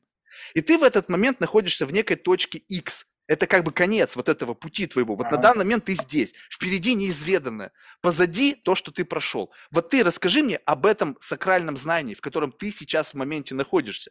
И человек начинает тебе что-то рассказывать о неком этом сакральном знании, и это сакральное знание плюс-минус такое же, как у меня. Человек, который вообще не в теме, который просто что-то кого-то послушал. И я понимаю, что ты full of shit, ну потому что, блин, какой, come on. Как так получилось, что ты мне говоришь ровно теми же словами, которые я бы мог сказать о своем сакральном знании, хотя я вообще не в теме. Я просто послушал там, может быть, 15-20 человек, которые в профессии в этой мне что-то рассказали, я их помучил два часа, они мне рассказали, что-то я понял, что-то нет. Все. И вот этот вопрос сразу же возникает, слушай, ну какая-то херня, мне кажется. Меня ничего не удивило. То есть либо ты, либо ты не можешь из себя мысли извергнуть правильно, может быть, действительно глубина твоих мыслей намного больше, и ты пытаешься, и ведь я прошу, не ком- без всякой компрессии, не, пусть я жалкий примат, но, пожалуйста, говори на своем родном языке. Если ты философ, говори на языке философии. Не пытайся упростить для меня. А когда, опять же, с философами та же самая история, начинают говорить с тобой, обращаясь цитатами, выдержками из книг, из литературы. Ну окей, если ты 50 лет этим занимаешься, конечно, ты уже выучил. Сколько лекций ты провел? Блядь, тысячу лекций. Одно и то же говоря каждый день, да тебя ночью разбудит, и эти цитаты Цицерона, там, Платона будешь рассказывать в любом состоянии. Мне твои мысли интересны, твои слова. И в этот самый момент ты понимаешь, ну, что-то как-то вот серой мыши-то получается интереснее быть. Потому что тебе люди, как бы не зная, кто ты, бросают в тебя как бы их квинтэссенцию, их жизненного опыта, их жизненных знаний, а для тебя это ложится некой, некой ностальгией, что ты где-то это уже слышал. Понимаешь? Мгм. Вот бенефит этого. Мгм. Как бы Мгм. такая мерила, понимаешь, сразу же, ты понимаешь, с кем ты разговариваешь. Если ты услышал что-то, что ты стопудово никогда в жизни не слышал, и это прямо вау, все, язык в жопу, сидишь и слушаешь. И это как бы такой вот формат а, получения информации у тебя, это как, а, как некий такой, как, а, как а, Называй вещи своими именами, можешь не стесняться. не, не, я, Ты просто такое ощущение, что подбираешь слова. да, не, не, это больше про то, что я думаю, как, а, что а, играть вот так вот на, ну, как бы с, а, с информацией, это твой такой эндорфин, который ты Да, ловишь. То есть да, один из. а, кто, а, кто, а кто-то как бы, а вот ты Один из. а, играешь как бы с аудиторией, пытаешься как бы через а, такую свою игру, через серую мышь а, для себя ловить эндорфины, что как бы вы через это. То есть публичные вообще выступления, ну как бы диалоги, выступления, особенно, я не знаю, ты играл когда-нибудь в мафию? Наверное, наверное, ты в мафию должен тогда любить играть. Э, Я играл, но не люблю, потому что это шняга. Ага. Ну, вот как Я- раз таки, это попытка людей играть в то, о чем мы сейчас с тобой говорим, но это настолько фальшиво, что когда ты садишься играть в мафию, ты просто такой, чуваки, вы что, реально, блядь, гоните, что ли, все? Ну, то есть в этом это как бы ты себя сознательно, как бы представь себе, что люди сознательно сели за стол, чтобы врать друг другу. И если ты понимаешь, что сейчас за столом царит ложь и лицемерие, то это уже такой как бы фильтр, когда как инфракрасный. И в этом уже фильтре тебе проще ну, со всеми людьми работать, потому что ты знаешь, что тут заведомо все врут. И как бы, ну блин, ну это же как бы, ну, честно сказать, неинтересно. Интересно, когда есть не игра, а когда есть что-то, что ты скрываешь. Есть что-то, что ты играешь намеренно, потому что к этому привязан твоя репутация, твои связи, твои последователи, твой бизнес основан в какой-то мере на неком игровом персонаже, который на самом деле не является тем, кем он себя транслирует. И вот этот, вот этот как раз-таки покер-фейс, надо его уметь удержать. И когда ты пытаешься вот в эту мафию условно поиграть, когда ты пытаешься проверить, а действительно ли та личина, которая заявляет о себе, знаешь, вот, допустим, любопытно было бы взять что Дорси, знаешь, вот его вот прямо реально сыворотку правды ему вколоть, там, не знаю, там, какое-нибудь заклятие на него наложить, чтобы он врать не мог, и по, с ним поговорить. Илона Маска под этой же историей. Абсолютно а вот может появиться да, другой да, персонаж. Из, из, из, из публичных, кто ты думаешь, вот, это, вот эту игру ведет на таком высшем уровне? Вот, эм, вот именно из а, публичных людей, которые как бы себя позиционируют, да, и, ну, которые этого чувствуют, что играют. Вот с твоей точки зрения, кто это? Такой профессионал вот этой игры. Тут нужно э, как бы сделать сразу же ремарку. Чтобы это понять, нужно за кем-то конкретно увлекаться. То есть, либо эта информация влетает. Ну, допустим, просто Илон Маск, он просто влетает. Хочешь ты этого или нет.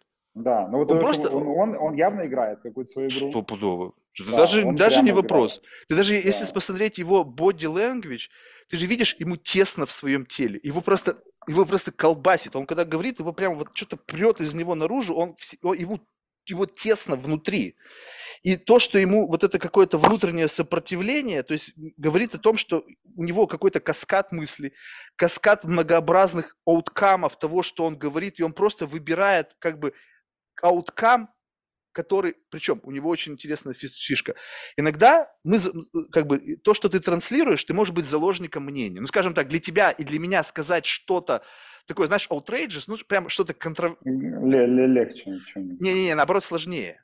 То есть Почему? И сложнее, и легче. Смотри, ну, допустим, тебе говорить, ну или, или мне, давай я буду себе говорить, допустим, э, взять какой-нибудь такой социально значимый концепт. Угу. И мне сказать об этом, что это, допустим, какое-нибудь фуфло или это что-то классное, сразу же а, сказать, а ты вообще кто? Чтобы вообще хоть сколько-то об этом говорить. Без относительно, как бы, ну, применительно к контексту. Ему уже, что бы он ни сказал, что бы он ни сделал, появляется вот это огромное паство последователей, начинает говорить, yes, мой господин. Понимаешь? Не, ему, вообще да, абсолютно ему, похер. Да. Правда, ему, неправда. Ему, да, ему, ему легче с точки зрения как бы, как бы эффекта от этого. То есть, если, скажем, там, ты или я, там, скажем, какую-то а, догму, которая идет в разрез, в разрез с устоявшимся мнением, ну, как бы ты, ну, окей, там, ляпнул и ляпнул.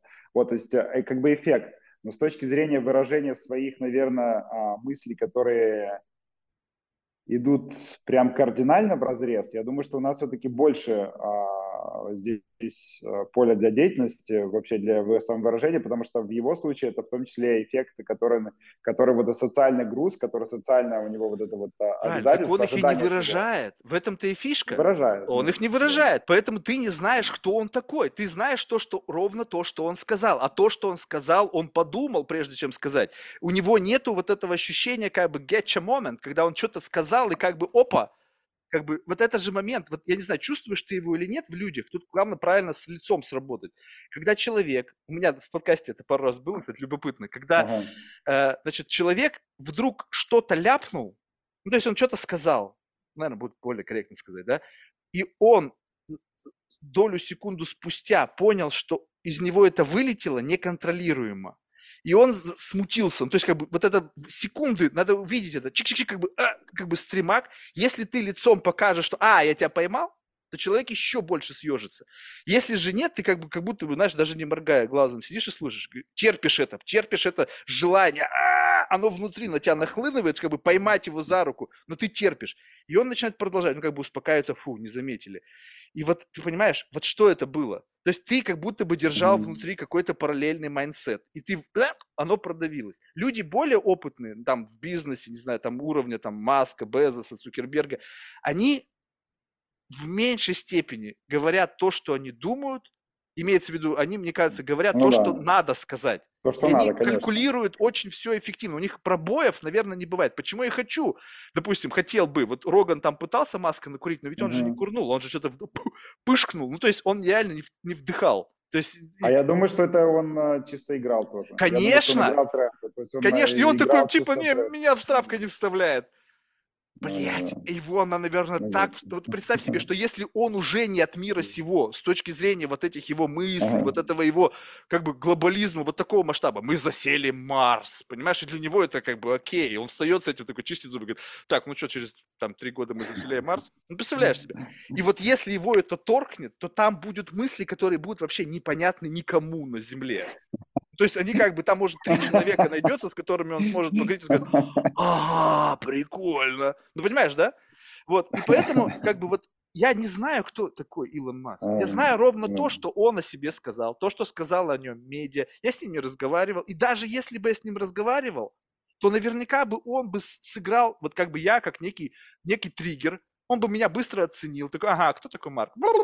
Вот я этому выдам ему вот эту социально одобряемую версию, в котором mm-hmm. он наверняка меня восхитит, и я буду опять, какой охуительный Илон Маск, и как бы буду им восхищаться. Но я приду с щитом такого скептиса, мне будет похер, я буду как бы отбиваться от всего вот этого, знаешь, его гениальности, его э, какой-то там остроумия, я буду этим отбиваться до последнего, потому что я понимаю, что эта игра как бы изначально. То же самое, возвращаясь к столе э, в игре в, э, в мафию, ты приходишь туда изначально с этой мыслью.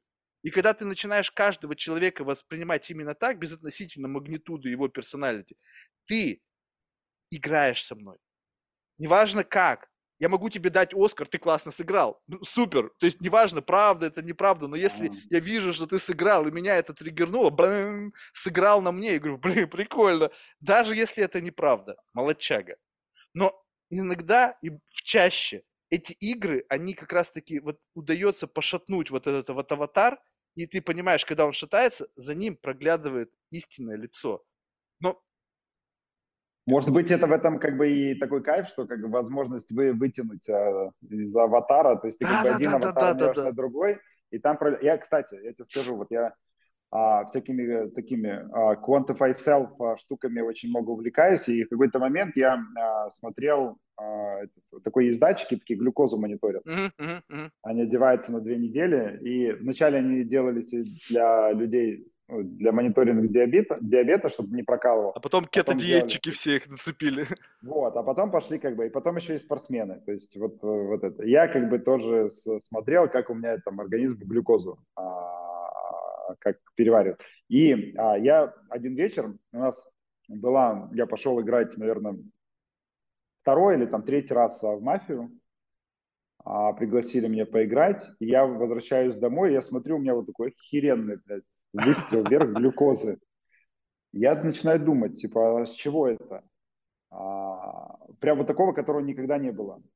И это было исключительно из-за того, что из-за игры в мафию. То есть у меня настолько как бы организм отреагировал вот этих из-за масок. И возвращаясь вот к твоему, можно ли ловить вот эти вау, вау, вау моменты, никуда не выходя, вот это был вау-момент, который, ну, как бы, у меня, знаешь, это... Понял, да, теперь? Это, да, скилл, скилл, который тренируется, скорее всего, ну, не скорее всего, точно тренируется там мафия.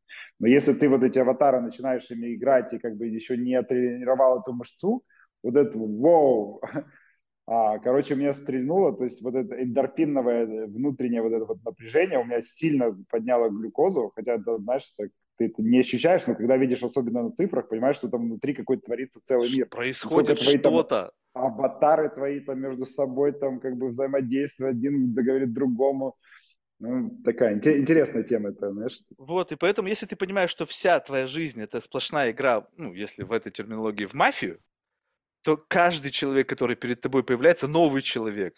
это потенциальный игрок, и как бы ты начинаешь слушать, что он о, тебе, о себе говорит. То есть, почему он это говорит, почему он считает, что сказав именно это, он произведет на меня нужное впечатление, там или еще что-то. Это, это, это цинизм в высшей степени. Ну, Марк, воз... ну, для этого, для этого есть, есть же профессия, политика. Вот, как бы, если ты в это играешь, ты как бы не-не-не, это не э, политика, это то, что как бы в политике люди просто должны, мне кажется, обладать э, навыком хорошо носить вот эту маску лицемерия. И их почему-то нравится как бы лицемерить э, в, на, управляя какими-то фишками на уровне государства, то есть двигать что-то там высоко очень, как бы играть уже не какими-то межличностными интересами, а просто уже двигать там что-то на карте, там еще что-то. У меня нет таких амбиций. Мне просто любопытно, э, как бы, как даже не вопрос поймать за руку, а вопрос просто увидеть тебя настоящего увидеть, кто вот, вот за всеми этими масками, наслоениями, вынужденными, необходимыми, э, не знаю, там, травмами, которые тоже могут рождать маски, есть внутри. Зачем мне это надо? Потому что мне кажется, что когда ты занимаешься этим, в первую очередь ты начинаешь себя. Почему, говорит, вот очень часто, когда я разговариваю с людьми, говорит, вот, Марк, ты, вот, ты несовершенен, и ты как бы пытаешься свое несовершенство наложить на своих там друзей, знакомых, гостей и так далее. Я говорю, можно так сказать. А можно ли сказать так, что рыбак рыбака видит издалека? Можешь ли ты травмированность свою, которую ты хорошо рассмотрел, увидеть в другом человеке просто потому, что ты знаешь, что это такое? Как бы почему рыбак рыбака видит издалека? Что, он экстрасенс, что ли? Нет. Он просто есть определенные, как бы, вот, ну, как это сказать, поведенческие какие-то вещи, набор терминов, слов, увлечений, которые тебе говорят, о, это, наверное, чувак-рыбак. Ну, как бы вот, вот, и вот когда ты много с людьми общаешься, у тебя вот это вот внутреннее архетипирование, которое наложено на тебя. То есть, допустим, я лжец. Ну, то есть я реально могу пиздеть так, что, как бы, знаешь, очень сложно отличить от правды будет. И поэтому ложь, ага. я чувствую, я, я понимаю, как она, как вот каково, вот как она ага, звучит, как она ага. проявляется, насколько можно ее проверить, понимаешь, ну, потому что это все вот как бы так и все остальное. И вот в эта игра, она интересна, и она как бы с точки зрения эндорфинов и всего остального ничем не хуже, я сравниваю с реальным experience'ом, чем там поездка в какие-нибудь экзотические места.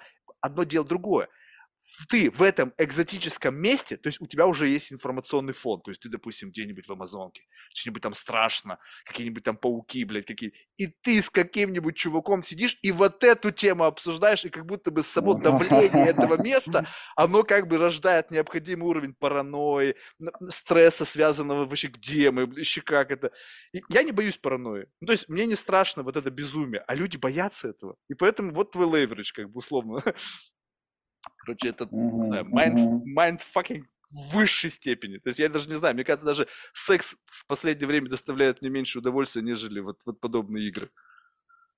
Так что... И, а слушай, ну а как, как это, как это, ну, ну то есть ты явно через, а, через а, подкасты, через общение там с людьми, а вообще как ты к этому пришел? Вообще у тебя это, откуда это, э, ну, ну, Тут... это же тоже не ты проснулся один утро, а одно утро и думаешь, блин, как бы надо мне это, переключиться, переключиться, да, спорт уже не вставляет, там пандемия херня, на что переключиться? Переключусь на вот, вытаскивание как бы диалогов.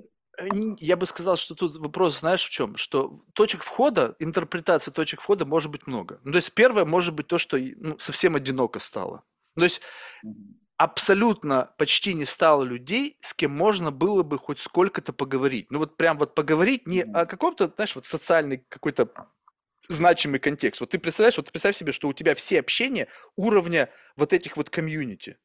Ну, то есть, как бы, ну, о чем-то, блин, ну, ни о чем, в конечном итоге. Ну, то есть, там можно обсудить фильм, можно обсудить там ресторан, обсудить там бизнес. Ну, в общем, все ни о чем. Как бы вот, mm-hmm. и, и такого общения было очень много, я просто от него устал, но неинтересно, mm-hmm. блин, ну come on. Хочется mm-hmm. о чем-то таком, знаешь, как вот разговор на кухне. И не осталось таких людей, вот вообще не осталось. Я думаю, блин, как это сделать? Как бы мне source'ить какой-то стрим незнакомых людей, с которыми я могу, в принципе, разговаривать на темы, которые, ну, как бы далеки. То есть, если ты видишь, я сознательно людей оттаскиваю вот с этой их, как бы, вот этого стандартного для них майнсета. Если это предприниматель, то... Ну да, да. Как бы отпусти это, у тебя много людей, с кем ты можешь это говорить. И это mm-hmm. превратилось из сначала из сорсинга людей в некий и тренажер, ну, то есть ты как бы, каждый человек для тебя это такой уникальный тренажер, знаешь, там, не знаю, там, в зависимости от его опыта, его experience'а, его жизненной позиции и всего остального, он просто становится неким тренажером, ты говоришь, о, как бы, как бы на тебе покачаться? То есть, а как эта вообще штука у тебя работает? За что тянуть и что я прокачаю? И вот это вот ощущение того, что с каждым человеком образуется определенный контекст беседы, как бы вот как организм реагирует на, вот как ты сказал, мы надеваем маску в зависимости от контекста. Ты для меня этот контекст, и ты как будто бы органически из меня вытаскиваешь какую-то маску, и я пытаюсь понять, что это. Ну, то есть, что я сейчас на мне надето? Почему именно так я с тобой веду себя? Почему именно так я с тобой говорю? То есть о чем это вот эта история? О себе, понимая почему, я начинаю это почему как бы через тебя прогонять, и тут начинается какая-то непонятная игра с, ну, в общем, найди что-то, не зная что. И да. это просто ага. прикольно. И... Слушай, я вот сейчас, ты сейчас рассказываешь, так я сейчас думаю, а вот про эти какие-то типа, запросы на какие-то вот такие а, как беседы, которые за рамками какого-то своего бабла.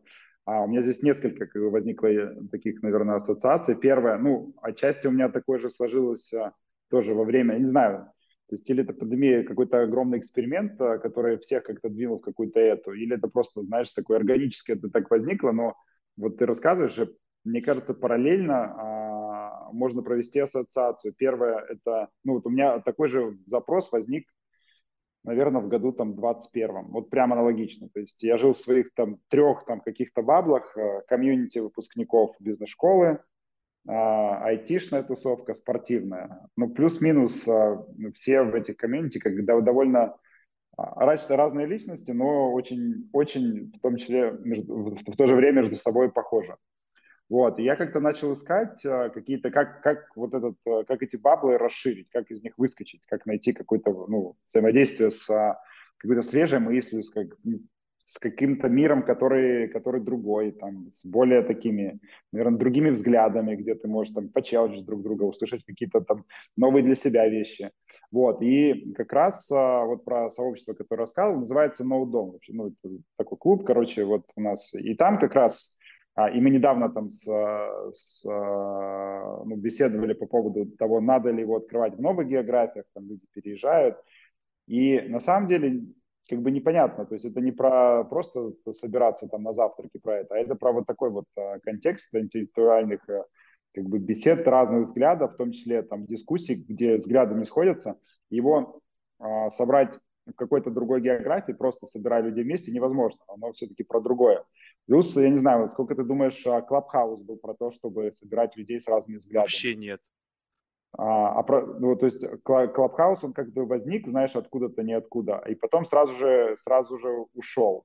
Вот он, ты думаешь, не был про то, чтобы как раз а, как-то как, дать медиа как раз какому-то количеству людей, которые а, могут выражать разные точки зрения, как-то как бы дискуссировать. Ну, такая, как бы, такая, такая же техническое воплощение, вот о чем ты говоришь. Вот смотри, вот в этом сразу было понятно, что это не, не выстрелит никогда, потому что представь себе, что вот для того, чтобы нам вообще с тобой начать говорить, вот начать говорить, в принципе, как не, не вот какими-то внешними аватарами, а просто чтобы Денис, ты слышишь меня? Денис, а, -а ты слышишь меня? Это нужно как минимум часа два вот с глазу на глаз. И только потом mm-hmm. Денис, который там за пультом, как бы, а, Марк, все, окей, все, я здесь, поехали. Клабхаус, где какое-то невероятное количество спикеров, каждый рвущийся к микрофону, и даже необходим модератор, чтобы вот эти вбросы, вот эти впуки какие-то, которые, как бы, представь себе, что у тебя есть какое-то мнение, ты человек, которого позвали, либо ты человек, который пришел сорсить какой-то свой глубинный смысл. Чтобы твой глубокий смысл распаковать, нужно как бы вот эту логику разговора, ее держать, ее долго тянуть за собой, чтобы мы друг друга понимали, чтобы понимали э, как бы твои смысловые конструкции с моими соотносились, а не то, что угу. ты что-то мне сказал, я как бы не понял, что это такое, у меня что-то в голове, как-то рефлексировав это, я что-то понял, что не факт вообще, что ты сказал. В конечном итоге у меня возник какой-то резонанс возник, что типа я с этим не согласен, а на самом деле я, может быть, просто тебя не понял. И вот этот такой bullshit очень короткий, он не способствует к пониманию. Да, не, не, то, что как бы, то, что он, почему он и ушел, а, это понятно, что это вот это вброс мнений, которые хаотично там летят а, без... Лучших мнений, представляешь, да. они старались, самое... их самую наивысшую мысль вбросить, ты понимаешь, чтобы выпендриться перед всеми. Я думаешь, блин, come on. А чё, о чем это было? Это ты думаешь, это как это... Минута славы. Минута славы не о том, что как найти как бы возможность а, Нет за connect'иться там и где-то по, по, по, на самом деле в том числе там за connect'иться с какими-то такими а, интересными людьми. Это все ну как side effect, да? как side effect. Ты, ты мог вы, то есть ты мог оказаться в, в комнате с каким-то, с какой-то личностью, что-то ему вбросить, такой каверзное какой-то, знаешь, вы, выступить в этом отношении крутышкой, тебя, при, к твоему аккаунту привязаны твои социальные медиа, ты выпендрился условно, приматы пониже, они сказали, о, прикольно, они побежали тебя смотреть, и ты тем самым заработал на этом социальные очки. Все. Как бы вот, вот лично мне, может быть, мой циничный ум, вот именно так это распаковал. Да, там были люди искренне пришедшие туда зачем-то. Но в конечном итоге под валом вот этих людей, которые рассматривали это как минуту славы, я тебе клянусь, однажды я накурился. Знаешь, просто реально, и как ага. бы никого нету. Думаю, блядь, что делать? Тогда Clubhouse boom'ил. Я думаю, блядь, пойду сейчас туда. И значит, я абсолютно вот в этом таком, знаешь, хай, хай, на хай таком мощном захожу, и значит, никого нету. Я что-то туда-сюда, какое-то время, видишь, у нас же часовые пояса, думаю, ну, смотрю, русскоязычная какая-то комната, я, значит, туда захожу, там, там реально молодежь. Ну, то есть там, ну, как, может быть, 18-25, вот такой срез. И, значит, там один какой-то чувак, явно он в таком, как бы, в пампе, и он, представляешь себе, чем он, какие фишки там были. Он хвастался тем, как бы бросил фотографию, чтобы все посмотрели, а, где он сделал принтскрин экрана, когда в его комнату вошел Джиган. То есть, видимо, тот случайно просто, блядь, зашел, потому что, опять же, не было ничего, и он что-то тестил. И в этот момент он, блядь, поймал, сфотографировал, сделал, и обвел потом красным маркером, и вот это было его леверидж. И все остальные, как бы, подаваны, они такие, вау, ты такой классный. И представляешь, я вот накуренный со всеми своими тараканами, на это смотрю, ну, пиздец. Ну, вообще, ну, блядь, ну, как бы, вот если этим теперь выпендриваются люди, ты понимаешь себе, как бы, и это для них, как бы, является чем-то, что можно, как бы, отстраниться, я понял, что там нету, как бы, эта платформа, она, как бы, изначально она проявит всю гнилостность человеческую, и там она будет как раз, как бы вот, она выявится наружу. И когда ты потом уже видел там какие-то комнаты, где люди реально, это как вот конференция, и на конференции спикеру задают умные вопросы.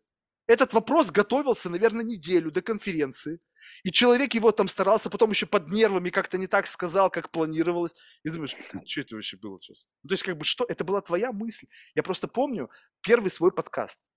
Ну, просто mm-hmm. представь себе, первый подкаст. Я еще, ну, то есть не то чтобы у меня какой-то я шай, да, там mm-hmm. я стесняюсь mm-hmm. с кем-то не проблема. Но подкаст это как будто бы для меня было непонятное что-то. Вообще, что это?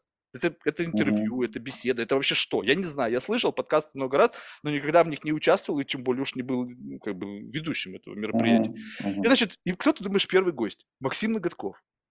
Mm-hmm. То есть как бы для, для начала yeah. ну, надо было с кого-то проще начать, понимаешь? Я на стрессе, я курнул. Ну, как бы, как без этого, блин. Не вставила. Он что-то там ага. задерживался. Я еще курнул. Вставила мощно. И вот как я готовился к этому? Я выписал из интернета какое-то невероятное количество вопросов, вот именно так же, как для спикера на интервью, на конференции. Я понятия не имел, что это за вопрос. Я не понимал вообще, о чем он. И как следствие, когда он давал на них ответы, я не понимал вообще, о чем идет речь.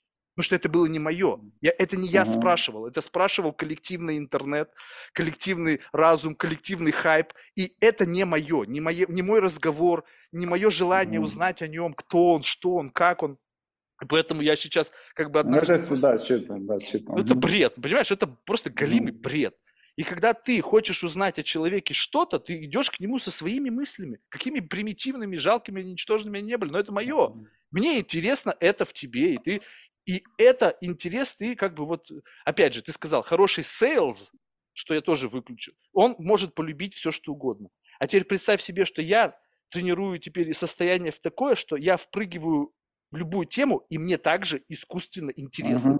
Uh-huh. Uh-huh. Как бы ты приходишь в эту беседу вот так же, как sales продавать Hyundai. Ему похер. Ну, по- по-другому не получится. Хорошая беседа по-другому, если кто-то из собеседников а, не, ну, если не в теме и в, в нее не как-то ее в моменте не полюбить, а в нее не погрузиться, она будет, конечно, будет disconnect.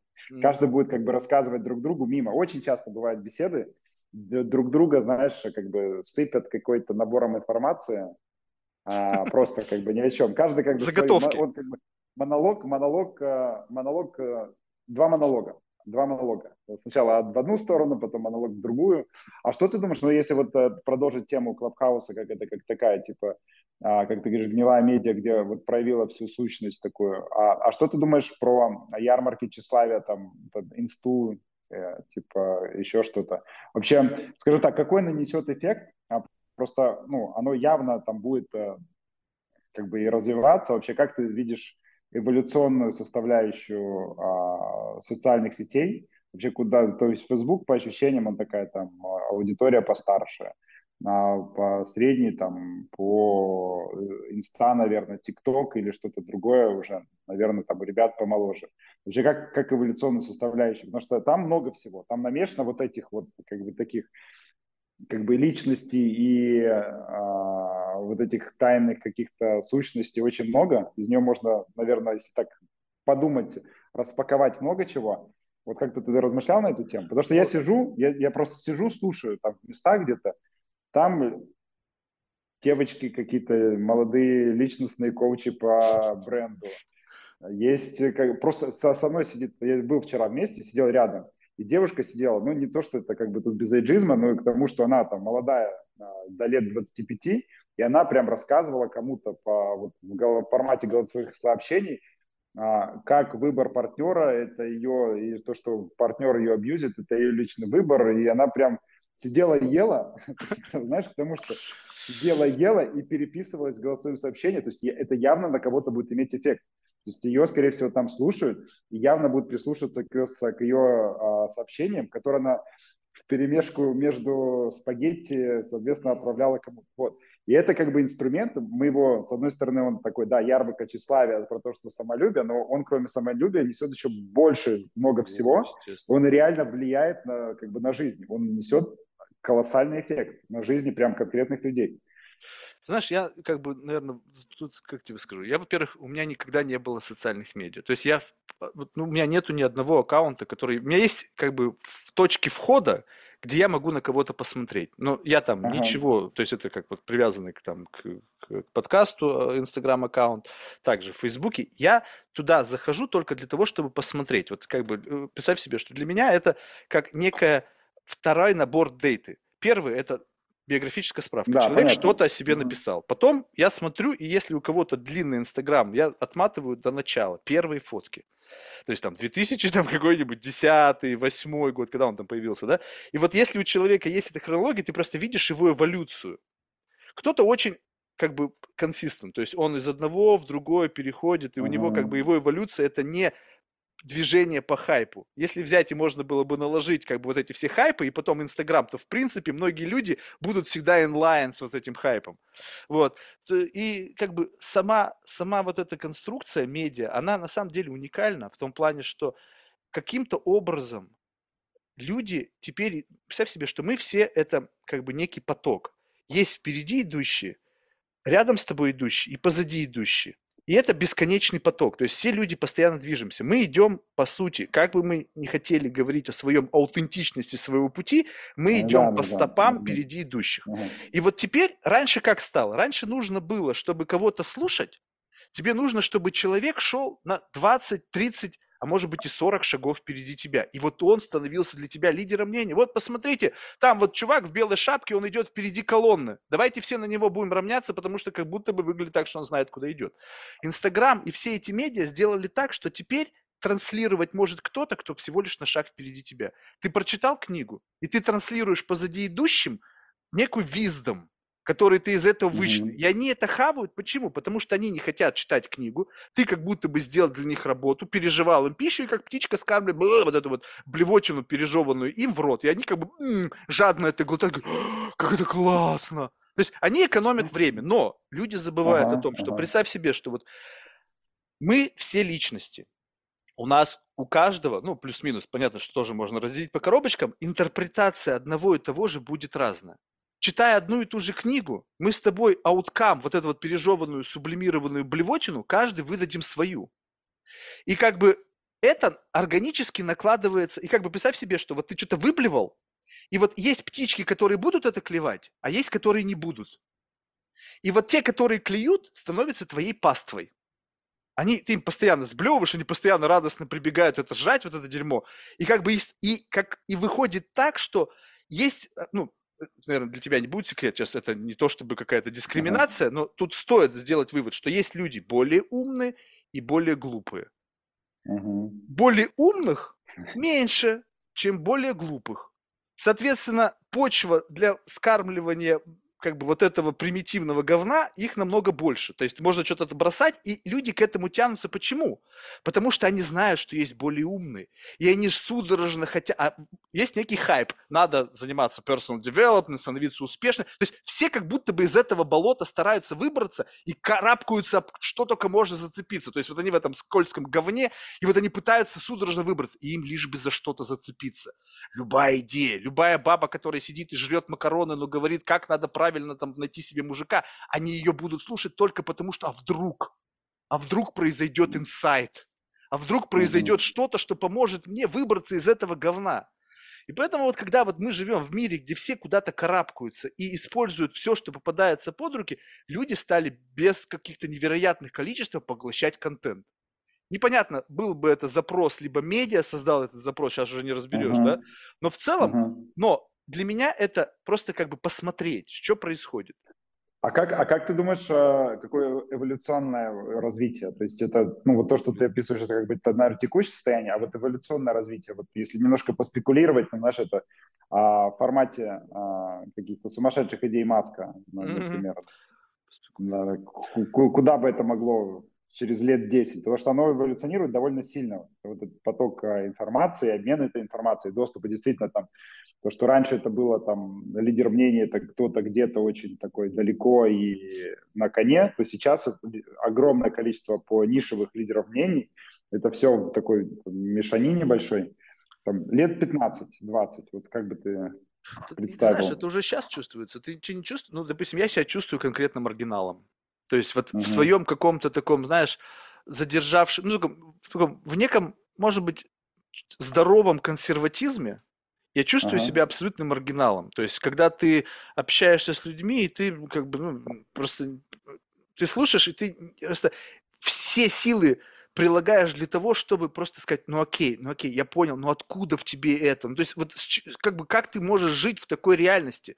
То есть это же иногда просто настолько уму не, как бы непостижимо, что ты не знаешь, как это. А теперь представь себе, что если раньше эти люди были как бы вирда, ну то есть раньше количество чудаков, которые верили в чудеса, да, они всегда были, сказка Буратино, да, там, какое небо голубое, мы не сторонники разбоя, uh-huh. там, там, нам не нужен нож, там, с дураку с три короба наврешь и делай с ним что хочешь. Сейчас ты как будто бы сама, как бы, представь себе, натренировалась вот этот механизм э, погружения в сон. То есть, как бы он настолько прост.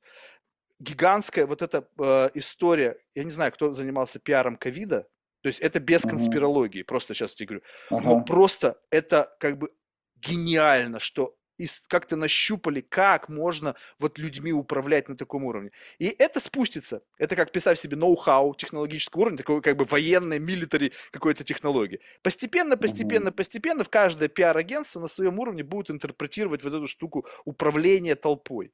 И вот представь себе, что вот мы сейчас находимся в ситуации, когда тебе дали возможность как бы условно быть кем ты себе хочешь. И есть ярмарки тщеславия, где ты вот то, как ты хочешь, ты транслируешь, и находится всегда кто-то, кто тебе прямо подыгрывает. Ой, какой ты классный. И вот это все в перспективе дальнейшего развития приведет, как бы, ну, я не знаю, мне ощущение. Если честно, мне страшно, но не страшно за человечество, мне страшно за себя. Потому uh-huh. что возникнет, возможно, такая ситуация, когда я буду обязан подыгрывать во весь этот цирк уже сейчас давят, я чувствую, что как бы, знаешь, как бы, а, как бы какое-то некое, надо говорить так, нужно обращаться так, нужно как бы подыгрывать весь этот бред сумасшедшего, который происходит. И у тебя как будто бы меньше и меньше становится выбора. И вот как бы вот эта бесконечная э, свобода в какой-то момент приведет к максимальной несвободе. И люди, которые по-прежнему живут как бы в реальности, ну, пусть это может быть, все мы живем в некой симуляции, но в той как бы реальности, в которой я привык жить, и мне теперь представили новую реальность, в которой вот так. Вот а, Facebook они вообще сказать, что у нас теперь будут миллионы метаверсов, и где хочешь, там и живи. Но если ты живешь в своем метаверсе, ты меня не пытайся, чтобы я жил по правилам твоего метаверса. Ты как угодно можешь там жить, кем угодно можешь называться, но если мы с тобой встретились в неком таком ментальном лимбе, где ни в твоем, ни в моем, то давай общаться как люди. Так вот, люди теперь не встречаются. То есть ты встречаешь человека, и он не может себя диссоциировать с тем самым майнсетом, в который он живет. Когда я прихожу на свидание, девушка говорит, что она эльф. Серьезно, реальная беседа. Когда в американских школах дети теперь, ну, учителя рассказывают, что она, ребенок может сказать, что она кошка, и в ответ на 2 плюс 2 она может мяукнуть, и учитель не имеет права ей сказать, отвечая на вопрос, потому что это будет неуважение к ее идентификации. Ты понимаешь, какой это пиздец? В Канаде преподаватель с вот такими сиськами, мужик, накладными, блядь. Это посмотри фотографии. Канадский учитель с накладной грудью. Ты просто охренеешь. И он преподает детям. И дети становятся, они все там. Сейчас уже не важно. Вчера у меня был пацан, кстати, хороший вопрос, 20-летний. Ага, ага. Я говорю, слушай, вот глупый вопрос, да, вот как бы из, из таких, из 90-х, чем ты дышишь? Глупо, да, звучит как-то так э, немножко быдловато, но он очень сильно, его забыли, этот вопрос. Я вчера его задал, парню 20-летнему, он стендап-комик, представитель такой яркий своего времени в какой-то мере. И он говорит, ну, ты знаешь, сейчас определяет все, у кого сколько подписчиков.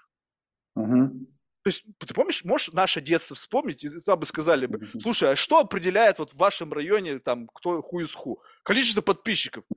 Блядь, каких подписчиков? Вообще о чем идет речь, блядь? Это интересно, под... на самом деле, концепт, да. Понимаешь, что, то есть, и тут да. непонятно, если ты абсолютный social construct, если ты, допустим, на себя на районе, там, не бывает, будь ты успешный предприниматель, там, не знаю, гангстер того времени, спортсмен, тебя постоянно тестировали, потому что недостаточно было сказать, что ты самый крутой боксер. Обязательно найдется кто-нибудь сказать, э, что ты крутой, ну-ка, шмяк-шмяк. И в конечном итоге, правда, она как бы проявлялась. А теперь, когда ты social construct, и люди настолько стали слабо заниматься проверкой, вот как часто ты делаешь due diligence?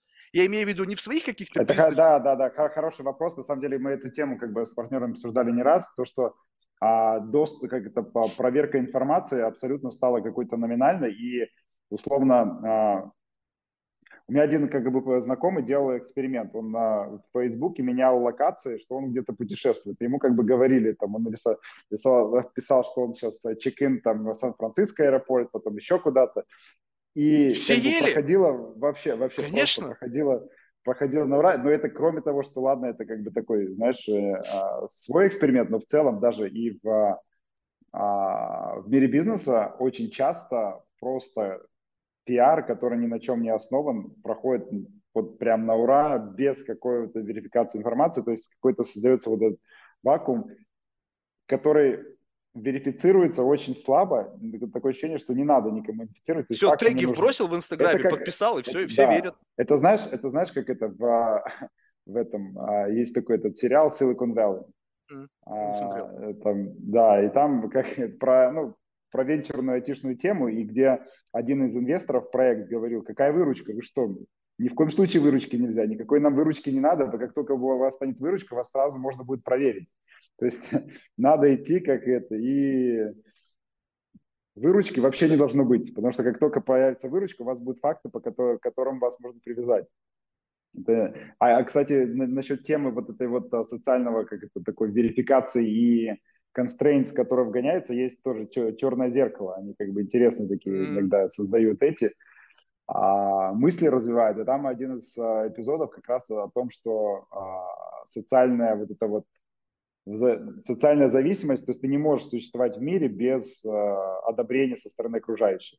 То есть э, твои действия, э, на твои действия и на твою жизнь влияет э, одобрение социального капитала, который существует в, вокруг тебя. И оно на самом деле отчасти уже существует, просто в какой, может быть, не в такой как бы агрессивной форме, но оно точно есть. То есть, Конечно, э, оно в супер агрессивной форме сейчас есть супер. Э, я просто, оно, оно, возможно, сейчас как бы э, эпицентр вот этих боевых действий это Соединенные Штаты. Ну, потому что там просто это да. достигло какого-то, блин, я даже боюсь говорить, что абсурда, потому что еще, возможно, я не знаю. То есть это, возможно, еще не вершина Олимпа, мы еще неизвестно, куда это все зайдет. Но понятно, что как бы э, разбавлено все это в 300-миллионном комьюнити, да, может быть казаться, что это просто нужно сделать фокус. На самом деле таких людей немного, но как это всегда бывает, любые как бы идеи миноритарного характера, неважно какие, они постепенно набирают как бы силу. Почему? Потому что люди находят в этом спасение. Ой, меня никто не понимает, я буду этим. О, у нас есть там поддержка, взаимная любовь, кумбая и вот эта вся блевотина. Потом их становится много, и эти майнорити бьются за свои права. Обязательно начинается лоббирование на законодательном уровне, у minorities появляются права. Сейчас не вопрос там какого-то гендерного, там, не знаю, сексуального, mm-hmm. еще что-то. Любые идеологии. И вот этот mind-вирус, он набирает обороты. И научились его инкорпорировать в бошки миллионам людей – вот неважно что, любую идею, бам, ты смотришь, там какой-то был там бунт БЛМ, блин, там где-то там действительно, где была проблема. Смотришь, там в Израиле какие-то бунты прошли, там еще.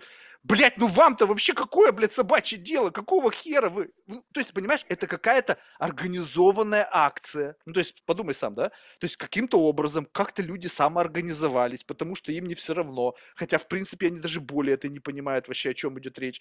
И как-то, то есть, либо это самоорганизация, либо кто-то планомерно раскачивал эту тему, а потом смотришь, Nike на этом заработал несколько миллиардов, используя этот лейбл для продажи чего-то, как бы, который как будто бы мы какой-то сделали донейшн. Нифига себе, классно, взяли какую-то социальную боль, пришлепали ее к своим кроссовкам, продали, и потом все говорят, ну ведь Nike помог этому. Ну, блядь, конечно, он помог, а еще он помог куча э, бенефициаров, э, компаний, акционерам, собственникам и так далее. И когда ты смотришь вот весь этот цинизм, ты понимаешь, одна, одна радость в этом есть, знаешь какая? Ага. Что все-таки наверху этой пирамиды сидят очень циничные люди. Они, это, для них это все какая-то жалкая хуйня. Они говорят, так, чем нам вбросить?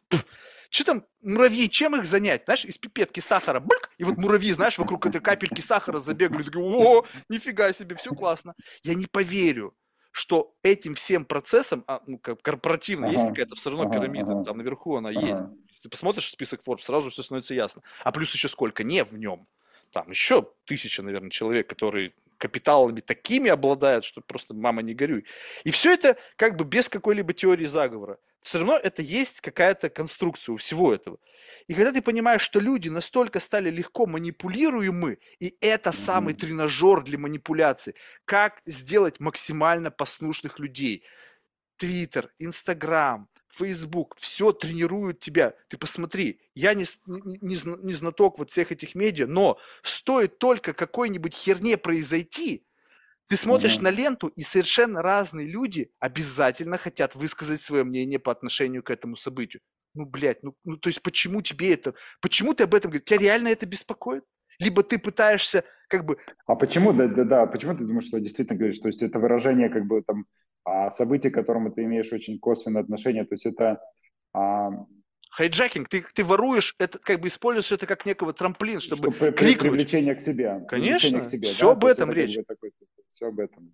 Если ты смотришь на, себе, на миллиардеров, что... которые ага. вдруг ни с того ни ага. с сего идут в социальные медиа, зачем? Чувак, у тебя все есть. Хочешь баб? Кон... Все какие хочешь баб. Хочешь путешествие? На кой хуй тебе Facebook, Instagram? Вообще вся эта хуйня, зачем она тебе нужна? Потому что фейм появился. Раньше были деньги. Я смотрю, вот представь себе вот разочарование mm-hmm. в глазах кого-нибудь. У меня есть знакомый, так получилось, что, ну, как бы я так шапошно знаком с очень богатыми людьми, э, молодыми. Потому что у меня есть очень mm-hmm. близкий друг, и девушка меня это знакомила с своими друзьями. Они, конечно, воспринимали меня как чужака, и до сих пор так воспринимают. Но в целом, ты, ты иногда видишь эту боль в глазах. Вот mm-hmm. вроде бы сидит перед тобой там парень или девушка, них все есть. Вот реально, вот не, не в том смысле, как все есть в Инстаграм, а реально все. Все, что захочу. И вот он uh-huh. сидит, и вот мучается, что вот у него нет такого влияния, внимания, влияния, им нужно подписчиков. И тебе говорят, ты что, больной, что ли? Тебе нахера это надо? Они все это делают для того, чтобы иметь то, что имеешь ты. Потому что в конечном итоге это все оседает в виде каких-то социальных благ. Ну, то есть все там эти вот инстаграмщики, они там покупают себе какие-то сразу же, ярмарка, о, я купил себе гелик. Блин, ты не знаешь, что такое богатство, если ты выкачиваешь, выпячиваешь гелик. Люди богатые по-настоящему, они могут покупать mm-hmm. и сжигать гелик каждый день. И вообще не чувствовать то, что как бы что-то происходит. Это не тот уровень богатства. И, соответственно, ты понимаешь, если я это выпячиваю, во-первых, что? Это говорит о тебе. Это для тебя некий майлстон. О, ну, гелик. Да, да. И те, кто на это ведутся, это все те, которые также считают, что это некий майлстон. Я на это смотрю, думаю, блин, вообще ничего не происходит. Ну, то есть, ну, чувак купил себе машину. Окей. Если бы ты купил себе яхту за полмиллиарда, я бы сказал, о, что ты такое делаешь? Что ты такую яхту себе купил? Ну, понимаешь, да? Как бы магнитуда события, каков должен быть масштаб тебя. И то это уже как бы для многих людей на их уровне. Ну, купил один, купил Это другой. да, части мавитон. Да, Поэтому, когда ты смотришь на весь этот мир, который настолько интересен с точки зрения его как бы просто пристального внимания, но это абсолютно не настоящая среда. То есть как бы ты создаешь некий социальный конструкт, потому что есть бенчмарк. Как стать успешным? Такое ощущение, что если вот так вот закрыть глаза, такой, знаешь, как бы погрузиться, то есть как будто бы некие маршруты. Там, через социальные медиа, через предпринимательство. И если ты будешь следовать этому гайденсу, которые сейчас тоже все там, всякие курсы, всякие там коучи, uh-huh. все остальное, они тебе как бы говорят, надо делать то-то-то, то-то-то, то-то-то. И ты как бы будешь двигаться инлайн. Да, если у тебя нет таланта, который нужен, потому что конкуренция бешеная, то, возможно, ты туда не пройдешь, на вершину. Но, так или иначе, до какого-то уровня ты допрыгнешь. Потому что всегда будут позади идущие, от которых ты грязными башмаками, доставая им на головы, сможешь вылезти. И ты понимаешь, сидит перед такой, такой ага. классный человек, вот он во всем классный, вот он гениальный, там, тогда, и тогда, и тогда. Начинаешь с ним разговаривать, и ты понимаешь, что как бы ты, ну, когда ты насмотрен не на социальные конструкты, а на реальных ага. людей, вот угу. реальных людей, которые в своей в жизни, там, не знаю, боролись, добивались, старались, и у них это получалось, и ты знаешь, как это выглядит, какие шрамы это на лице оставляет, ну, на лице я имею в виду, на твой какой-то... Ну, понятно, да, да. С какой да, болью да, ты должен столкнуться, с какими ты сложностями, переживаниями. И потом сидит передо мной uh тот же самый, там, 35-летний чувак, который учит жизни. Я говорю, слушай, ну, поживи ты еще лет 30. uh Ну, поживи еще лет 30, и мы посмотрим. Но страшно-то что? Что вот представь себе, взять того же самого пресловутого Цукерберга. Он очень молод еще. По меркам вот как бы классической mm. мудрости. Ну, то есть вот не вот мудрости, когда я, могу быть там ментором в 25. Не-не, мудрости в годах. Количество mm-hmm. проб и ошибок, количество как-то гормонального успокоения, да, вот как бы какого-то вот всего, всего, что как бы эволюционно, как бы тело и дух, которые мы говорим, что они идут вместе, uh-huh. они проживают uh-huh. определенный цикл. И вот представь себе, вот он со своим этим потенциалом, а сейчас мы еще видим, у него появился запрос на демонстрацию мускулинности. То есть явно что-то гормонально происходит. Как это, следите, отобразится на политике его компании, стратегии его развития, агрессивности ведения бизнеса, агрессивности высказывания всего своего, потому что одно без другого не работает. Он не это работает, чувствует, да, да, он, он да. кого-то впервые задушит. Его всю жизнь чморили и душили, потому что он был жалкое ничто. Ну, с точки, он был гениален, но физика была нулевая. Шалбам поставь, и Цукерберга нет. Теперь он сам начнет душить людей. Он почувствует, угу. что это такое власть. Когда я беру и тебя... И то, то, то, начинает, или blackout, да, это изменит его. А в силу того, что он уже к своим там 30 с небольшим годам один из богатейших людей в мире, с подключением 3,5 миллиарда человек к его коллективной сети всего, ты представляешь себе, он там сидит и думает, блядь, чем бы себя сегодня развлечь?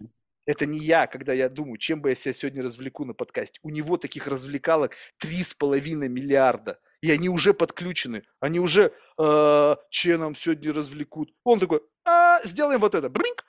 И все начинают в эту игру играть. И ты не представляешь, я, я не представляю себе такую власть. Мне вообще сложно это оценить. И как это коррумпирует тебя, твой разум. Когда ты смотришь на блогеров, у которых там миллионы подписчиков, ты посмотри, насколько они коррумпированы. Они реально считают, что они звезды. Ну, то есть uh-huh. у меня на подкасте был чувак какой-то, он какой-то там uh-huh. подкастер тоже, и он говорит, Марк, ты знаешь, абсолютно нормально. Я говорю, селебрити. А, нет, он говорит, я, говорит, селеба. Я на него смотрю и думаю, пиздец, а Леонардо Ди Каприо тогда кто? Вот если ты селеба, то Леонардо Ди Каприо, он кто? Бог, сошедший с небес к нам на землю, живущий среди людей?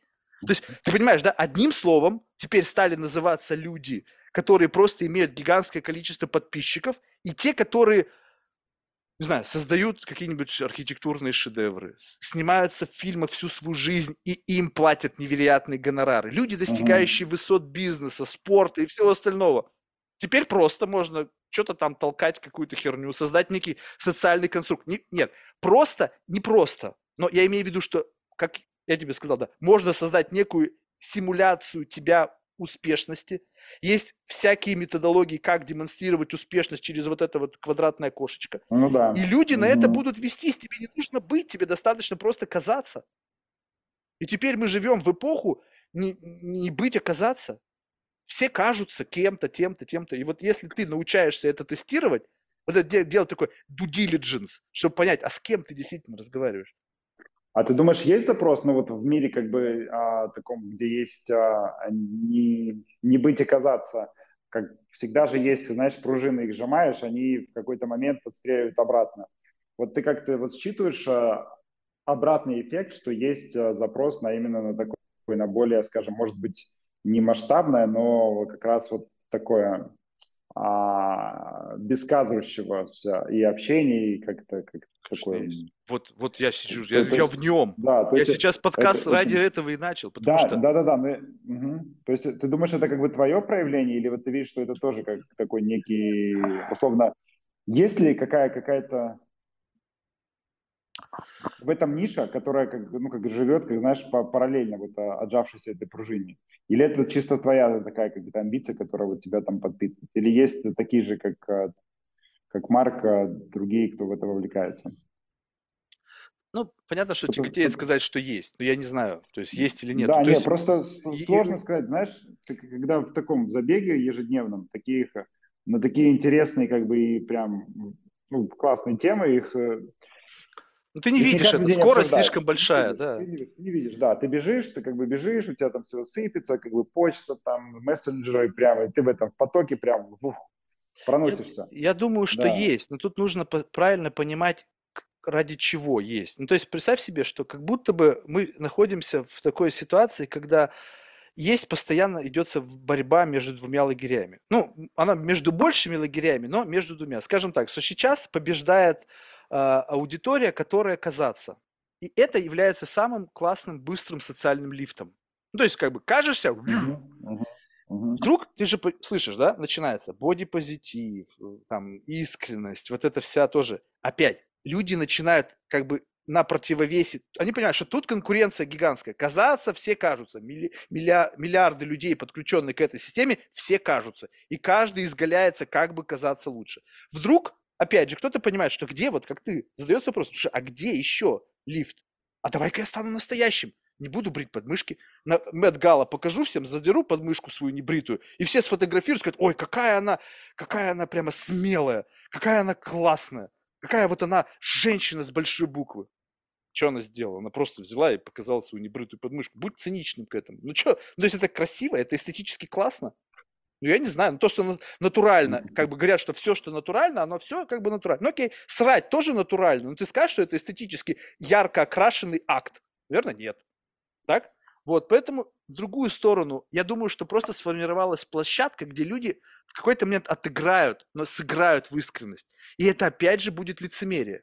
И вот в этот как раз-таки мне э, больше mm. не интересны не те, которые кажутся сейчас, потому что те, которые кажутся, с ними все понятно. Я кажусь, я хочу, и, в общем, все понятно. А те, которые говор... заявляют громко о своей аутентичности, вот я вот такой, вот я вот такой. И вот эта таковость, мне интересно сейчас на нее смотреть. Почему? Потому что зачастую это та же самая игра. Только теперь я играю в якобы настоящего меня. Я придумал, опять же, исп анализирую вот эту социальную матрицу, что значит быть настоящим и как бы чтобы в глазах других людей звучало круто. И вот ты это говоришь. Mm-hmm. И как бы люди тоже начинают на это вестись. Поэтому, не знаю, как бы искренний спрос на просто искренний, честный диалог между двумя людьми, я подразумеваю, что он есть. Но это нужно проснуться. Ну, то есть вот, вот у меня тебе история из реальной жизни. У меня есть один знакомый. Мы с ним не виделись достаточно давно. И как бы не то, чтобы у меня появился спрос в пандемии, у меня uh-huh. просто раньше было очень много подобных бесед. Вот именно вот в такой, вот с таким привкусом, как вот у нас сейчас с тобой идет, именно uh-huh. вот глубина uh-huh. вот такая. Были люди, единомышленники, с которыми мы как-то, ну, где-то я их втянул в эту беседу, может быть, насильственно, может быть, они все хотели. Где-то они освоились. Ага. Ну, в общем, как-то сформировался какой-то круг людей, которые готовы были это говорить, и у них возникали мысли. Не просто как бы сидеть и думать, блин, когда же он заткнется, а у них был какой-то интерес в этом. И вот потом все разбежались, кто-то умер, кто-то уехал. Вот, и э, потом я встречаюсь с этим человеком из этого комьюнити спустя ага. достаточно, ну, больше пяти лет. У него семья, бизнес, иммиграция, полный, полный набор, да. И, значит, мы с ним разговариваем, и сначала для меня сидит совершенно посторонний человек. Ну, то есть вот я как будто бы застрял в том диалоге и сохранил вот этот вот как бы taste вот этого mindset'а того, как мы были в сознании. А он увлекся какими-то бизнес-направлениями, обязательствами, и спустя несколько часов там распития, там потребления всего, что было на столе, он как бы, знаешь, вот я просто помню это состояние, и оно прямо инсайтовое такое, знаешь, потому что ты ощущаешь, что человек как бы просыпается и говорит, блядь, Марк, ты не представляешь, я просто забыл обо всем этом. Вот просто забыл вот это как бы чувство, когда ты в адеквате ты понимаешь, что весь мир вокруг тебя, ты как бы внутри вот этой игры, но ты забыл, что ты игровой персонаж. И ты как бы засыпаешь, засыпаешь, засыпаешь. И в один день, просыпаясь утром, ты уже не видишь разницы. Ты в этой игре full time. Она тебя имеет, она делает все так, что как будто бы ты делаешь свой ход, а на самом деле у тебя просто выхода нету, ты по-другому поступить не можешь. Многообразие выбора на самом деле, сейчас называют это проверка гипотез, на самом деле просто раньше люди, мне кажется, они сходу отметали весь bullshit, и как бы делали что-то. А сейчас дай мне деньги, я на твои деньги проверю баря... Вообще же дикость. Я когда это услышал, представляешь себе, вот, вот тебе еще одно, вот под этим углом посмотри. Понятно, что как бы можно по-разному смотреть, но вот человек мне говорит, первый раз я когда столкнулся с этими гипотезами и так далее, раньше я прихожу к инвестору, представь себе, сидит человек с тяжелым лицом, какой-нибудь там, не знаю, металлургический завод, так? И, значит, у него много денег, там офшоры, туда-сюда. Ну, весь его бизнес – это вот такая промышленность. Я ему говорю, слушай, у меня есть одна тема, я, правда, не знаю, пока у меня нету еще MVP, ну, в модного слова, тогда еще этого не было, я ему скажу, слушай, ну я не знаю, у меня есть идея, но я не знаю, выстрелит она или нет. Но если я проверю 100 разных вариантов того, как это может чисто теоретически применить, возможно, я на что-то нащупаю. Дай мне денег, но никаких гарантий, но зато ты можешь гордо носить медальку, что ты типа инвестор. И вот тот человек с тяжелым лицом на меня смотрит и говорит, что? То есть ты за мой счет что ты попытаешься сделать, и если это выстрелит, то я сказочно обогачусь? Как бы да. И как бы абсолютно обратной стороны вот этого нету. То есть человек настолько слепо верит, что как бы, ну так это же я ж тебе добро делаю. Как бы я понимаю, что так оно в принципе есть, но есть и другая реальность, в которой кто-то раньше в силу определенных обстоятельств смотрел на мир по-другому. Я живу в реальности, где я могу и тот, и другой фильтр включать. У меня не только один uh-huh. шаблон, а есть люди, ну, чем больше у тебя вот этих вот шаблонов, как бы mindset ов, подключений, тех dataset ов разных bubble ов, чем ты больше можешь смотреть на мир. Как бы ты не смотришь только через одну призму восприятия, а через это посмотрел, через это посмотрел. И когда у тебя такая мультивзгляд на одну и ту же ситуацию, ты понимаешь, так, как бы это не все так очевидно. Ну, вот видишь, то есть э, мульти, как, э, возможность смотреть на мир э, с разных сторон, она тоже так, не формируется исключительно из, знаешь, вот э, из того, что это такое природное дарование. То есть это тоже навык, который нарабатывается, и он тренируется. Вот, его можно тренировать э, через какие-то, я почему все про какие-то сообщества, что его можно а, формировать а, ну, такими а, тет-а-тет беседами, но это такой, знаешь, это как-то эффект, он... Да, ну ты сначала должен отсортировать людей. Все рвутся да. в эти сообщества. Но если это сообщество вот этих вот социальных конструктов, то чему ты там научишься? Они сами пришли туда учиться. Как ты вот, вот именно, расскажи мне, пожалуйста, модель верификации. Ну, ладно, если это учет. Ее нет. Ее, ее, ее, ты знаешь, ее какой-то модель верификации, ее нет. Наверное, это такая как-то... Верификация, точнее так, верификация только вот если а, есть какое-то а, какое сложившееся ядро, которое, ну, по сути, оно или принимает, или нет. То есть какого-то механизма, знаешь, как оценки финансовой модели, ее не существует, реально. То есть тебе или а, приятно и интересно находиться в этом, а, в кого-то, ну, с кем-то в одной комнате, с кем-то а, видишь, вот уже здесь мне звучит, да. что ты находишься в некой ловушке. Вот уже именно этот факт, вот раз, вот слушай, вот, э, не слушай меня в принципе, но просто послушай, как бы вот я воспринимаю эту ситуацию. Когда вдруг кто-то в комнате, либо в каком-то месте меня дико раздражает, угу. это первый сигнал, что мне обязательно нужно с этим человеком поговорить. Угу. Потому что если все классные, все позитивные ну, да, и да. все здорово, как бы ничего не происходит. Это, это ничего это, мне не говорит. Да, это да, значит да, классная выборка. И каким-то образом там появилась белая ворона, которая меня почему-то раздражает. Потому что комьюнити ведь как? Оно же по интересам. Туда происходит фильтрация, отбор, какой-то борт, условно, который туда фильтрует людей. Там же какой-то membership, еще надо туда apply сделать, примут, не примут, там, ба -ба -ба. И каким-то образом туда просочился кто-то, кто меня раздражает. Вау. Интересно. А люди как рассуждают? Вот прям я слышу это, поверь мне, и ты сейчас это сказал. Ну, может быть, не договорил. Когда люди говорят, я общаюсь только с теми, с кем мне приятно общаться, потому что тех, с кем приятно общаться, тоже много. А с теми, с кем мне неприятно общаться, я с ними общаюсь. Вот границы твоего бабла. Как ты вырастешь, если ты постоянно исключаешь людей, с которыми это ты не, не хочешь общаться? На, это на самом деле не, не про приятно. Здесь на самом деле больше про как раз и э, альтернативные какие-то, ну, э, это про альтернативные точки зрения. Потому что, конечно, если ты с точки зрения приятно закладываешь это, когда ты сидишь и друг другу киваешь, что да, у нас там с тобой там все одинаково, мы с тобой абсолютно согласны. Нет, приятно это, когда у тебя, тебе доставляет а, интеллектуальное удовольствие вести диалог. А интеллектуальное удовольствие вести доставляет а, диалог, который он а, заставляет тебя тоже в чем-то думать и который твои границы двигает. Поэтому приятно общаться, это не значит, что ты сидишь, киваешь как бы головой друг другу и говоришь, что да, вот мир зеленый. А, вот. а деле, как сделать так-то? Ну, это на самом деле думающие люди, личности, индивидуальности, которые у каждого своя есть точка зрения, которая с тобой абсолютно не должна быть согласна. И вот то, что ты говоришь, если там кто-то кто с а, иной точкой зрения там а, появляется на горизонте, то у тебя наоборот вызывает интерес. Приятное общение, но на самом деле не значит а, а, общение без, точнее, общение с а, исключительно с согласием и с, с, смотреть на мир одинаково. На самом деле приятное общение, это когда оно, наоборот, раз, разностороннее. Все, я понял. То есть это общение, когда возникает выражать, некое... Выражать свое мнение, да. Когда возникает некая как бы магнитуда и интеллектуальности. То есть нек... да, возникает да. что-то, что тебя заставляет думать. Вот смотри, вот это любопытно. Просто смотри, вот наша с тобой беседа, она похожа на такую беседу или нет?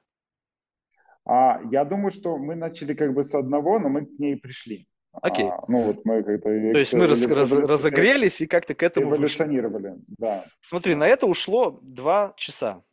Чуть да. больше даже двух часов. Теперь смотри, вот, да. вот как бы, вот как это выглядит. Я часто просто не могу человека вытянуть на эту беседу. Почему? Потому что представь себе, что вот ты стремительно несешься на этом поезде. И здесь как будто бы, не, не то чтобы я сплю или ты спишь, неважно, мы просто движемся на разных скоростях, на разных поездах. И как бы тебе нужно каким-то образом, либо ты ко мне в поезд прыгнешь, либо я к тебе в поезд прыгну. Угу. Если я угу. впрыгну в тебе в поезд, ну, по сути, как бы мы, окей, я в твоем контексте, давай кайфовать от того, что ты кайфуешь, да, но это означает то, что для меня я тебя не пробужу, ну, в этом отношении. Я все равно, я просто прокачусь с тобой в классном поезде, там, ты мне расскажешь о том, что ты занимаешься, у тебя не будет mm-hmm. ощущения, как бы, того, что что-то изменилось, ну, то есть, как бы, что ты посмотрел на ситуацию с другой стороны. И иногда людям это просто не нужно. Они всяческими силами стараются продемонстрировать тебе, что не, я с тобой не пойду никуда. Я буду в своем поезде сидеть. Хочешь, садись ко мне. Не хочешь, как бы я буду кивать тебе всю дорогу. И как бы, если ты не вникаешь в это, как бы ты что-то попробовал, и тебе кажется, что человек неинтересен, он не инвестирует в беседу, и ты как бы резко теряешь к этому интерес, и как бы думаешь, ну, нахер, нахер не надо, не хочешь, не хочешь. То есть, и как бы раз, и находишь, а когда это комьюнити, uh-huh. там же все быстро происходит. Ты что-то пару ping ов сделал, пэм-пэм, человек тебе как бы не не, не продемонстрировал тебе заинтересованность, ты говоришь, о, там другой, спасибо, goodbye, и ушел. Как бы ты не ставишь себе задачу сделать так, чтобы это стало как бы неким челленджем для тебя. То есть вот как бы челлендж съездить в Мексику, проплыть там, не знаю, 50 километров, блин, как бы хрень челлендж. А теперь челлендж делать так, чтобы пересадить человека из его скоростного поезда в свой. И чтобы он эту разницу почувствовал. И тут уже не важно, если он не хочет, никто не хочет, нафига? Всем комфортно, я живу в своей жизни, мне все классно. Что там у тебя какие-то тараканы, зачем мне к ним подключаться? А вот это, как бы, вот сам момент именно, я могу впрыгнуть, мне не сложно, угу. но этот разговор будет мне знаком. Он не то чтобы мне скучен, я просто разговаривал с людьми, которые также едут в этом поезде. Я сидел, вон там, вон у тебя Вася едет. Он в том же поезде едет, я с ним уже сидел, беседовал. В прошлой на передаче я был вот в третьем вагоне с Петей. Он все в этом поезде едут. У вас плюс-минус одно и то же мелькает для вас. Как бы вот это вот набор того, что проносится в твоем иллюминаторе или там, в твоем окне, оно плюс-минус одинаковое. Потому что вы едете в одном направлении. И когда я тебе говорю, слушай, давай теперь из моего поезда, так же, который, возможно, может быть медленный, может быть, он вообще аналоговый паровоз, посмотрим на вот этот поезд, который уносит, и ты увидишь Петю, Васю, летящих в этом поезде. И, возможно, ты увидишь и себя в этом поезде. И в этот момент, может быть, что-то произойдет в твоей голове, что как бы тебе, как бы, как бы double игра. Ты думаешь, что ты осмысленный, будучи осмысленным игровым персонажем.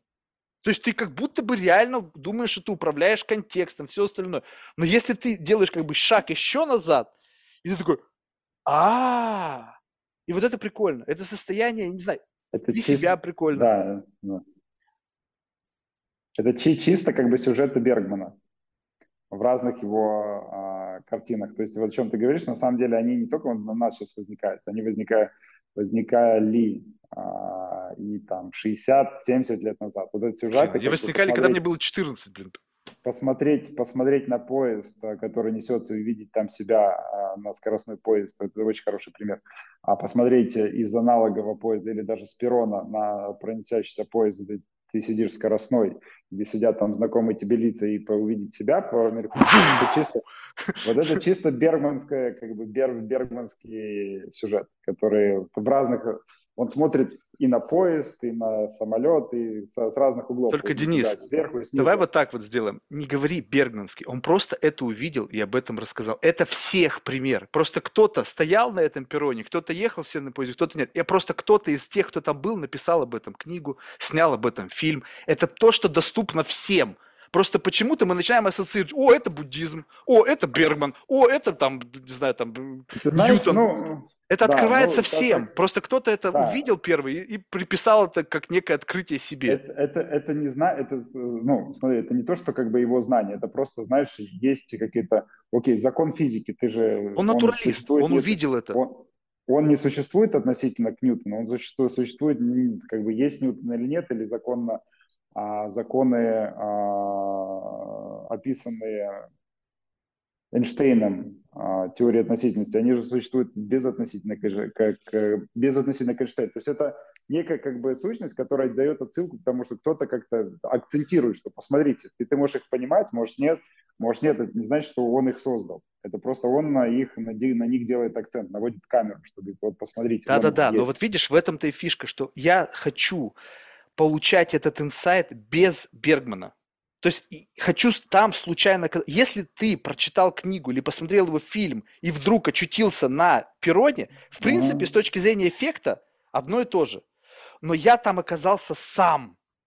То есть то же самое, когда как бы вот именно ощущение, что ты сам приходишь, не кто-то тебя спровоцировал на эту мысль, потому да, что понятно, если понимаю, тебя да, можно да, спровоцировать да. на одно, то тебя можно спровоцировать и на другое. То есть можно тебя взять и вывернуть рогаликом, и ты окажешься где-нибудь вообще в другом месте, и такой, о, прикольно. И это интернет. Они призваны заниматься тем, что делать как бы ментальный хакинг. Ты оказываешься где-то, и тебе там очень нравится, и ты думаешь, вау, это так здорово. А теперь Хотел ты там оказаться? Вспомни, как ты там оказался, где начало этого пути. Если ты говоришь, вот я оказался там после просмотра фирмы Бергмана, вот тебе ответ. Ты оказался там под влиянием чувака, который что-то увидел. А теперь кто-то оказался там под влиянием, там, кто там эти есть, там, э, мне кого-то вбрасывали, эм, какой-то там вот этот инфобизнесмен, парень, из головы. Короче, какой-то там крутышка, который там, блядь, миллиарды зарабатывает. Я думаю, пиздец, ну как же так? Покажите мне его налоговую декларацию. Как бы, ну, и вот кто-то оказался и под влиянием этого чувака там. Понимаешь? А где? Там, где нужно было этому чуваку, чтобы он оказался. Для чего? Для того, чтобы дальше что-то делать. И вот как отличить? Это мой выбор. Я там хотел оказаться. И неважно, может быть, правильно оказаться там, где Берман сказал, нужно оказаться. Да, это правильно. Дело в том, что он не говорил, ты понимаешь, это на самом деле трактовка, а, которую делает, то есть а, а, он на самом деле подсвечивает какие-то свои мысли. Это, ну, мне кажется, вообще люди искусства здесь являются, скажем, не все а, такие, наверное, есть кто-то бегает, кто, а, кто-то бегает триатлоны, кто-то там, а, кто-то переплывает что-то. Есть своя как бы такая детерминированность каким-то результатом. У тебя есть он свой результат, то есть ты работаешь на, на, ну, как бы на своем результате, у тебя есть, как ну, я то, что слышу, есть какая-то вот своя там а, сформированная а, идея, из которой ты, на которой ты работаешь. Ну, не все могут пробежать марафон, не все могут а, так вот работать над, как, над какой-то своей идеей. Поэтому существуют тренера, которые помогают там кому-то пробежать. Для кого-то существуют проводники, знаешь, такие типа как есть проводники типа философов или кого-то из мира искусства, они условно очень часто не транслируют свою позицию. А авторское кино, тоже авторское кино, оно не навязывает тебе какую-то точку зрения, не говорит, что ты должен стоять на перроне. Это сейчас, а, как бы, наверное, моя интерпретация, а очень часто они тебе описывают а, свои какие-то мысли без, а, без какой-то подсказки или без направления к тому, о чем это значит. То есть они тебе показывают некие события, как они... Они, они делают фрейминг они... информационного вакуума, куда ты извергаешься сам по себе. Ты как бы рождаешься в этот мир. Ну, знаешь, как бы вот это все, контекст, ну, просто увидеть эту картинку, что я создаю для тебя некий вакуум, вот, то есть я тебя туда не то чтобы толкаю, просто вакуум и из чего-то с большим давлением идет в меньшее. И ты как бы извергаешься в это состояние. И как будто бы у тебя выбора нету. Ты всегда извергнешься в это состояние, ограниченное рамками этой идеологии. То есть как бы все изверглись туда, в вашем вот сообществе, когда вот это вы обсуждали этот фильм. Сколько людей пришли к тому же самому умозаключению? Абсолютно, абсолютно разные. Вот настолько разные. Тогда другое расскажи. Какую-нибудь другую абсолютно концепцию. У всех. Абсолютно, нет, я имею в виду, что абсолютно разные. Вот если ты, ну, как бы, даже а, в рамках вот обсуждения фильма понедельника, он зашел всем по-разному. Даже, да и даже на простом примере, там было а, два персонажа, а, и не было единой точки зрения, у всех было разное, как, разное понимание. В конечном итоге автор, он рассказывал это от лица одного персонажа, просто второй был вымышлен, или это реально было два персонажа. То есть даже на базовом уровне ни у кого не было одной картины. То есть он как бы нарисовал, то есть он подтолкнул тебя к интеллектуальному да, размышлению. А, а, да, но именно туда, куда он да. подтолкнул, ты понимаешь, вот в это он подтолкнул в условно многослойность. То, как люди в конечном итоге, неважно каков контекст, куда он вас вытолкнул. Он вытолкнул вас в то состояние, в некий как бы некий другой слой, где все возможно. Да. Ага. Где Но вы видите многослойность вот, да, вот этого да, всего, да, что да, есть, возможно, что два персонажа. Ограничено, да, ограничено как бы его восприятие. Но а, обсуждение, как бы даже мысли на эту тему, если ты несешься в поезде, у тебя нету других, а, как бы, ну, точнее, и есть, но они очень ограниченные а, механизмы, которые тебя даже выталкивают на это, пускай даже ограниченное обсуждение. Поэтому я говорю, что а, есть люди, которые сами могут подготовиться к триатлону, есть тренера, которые готовят.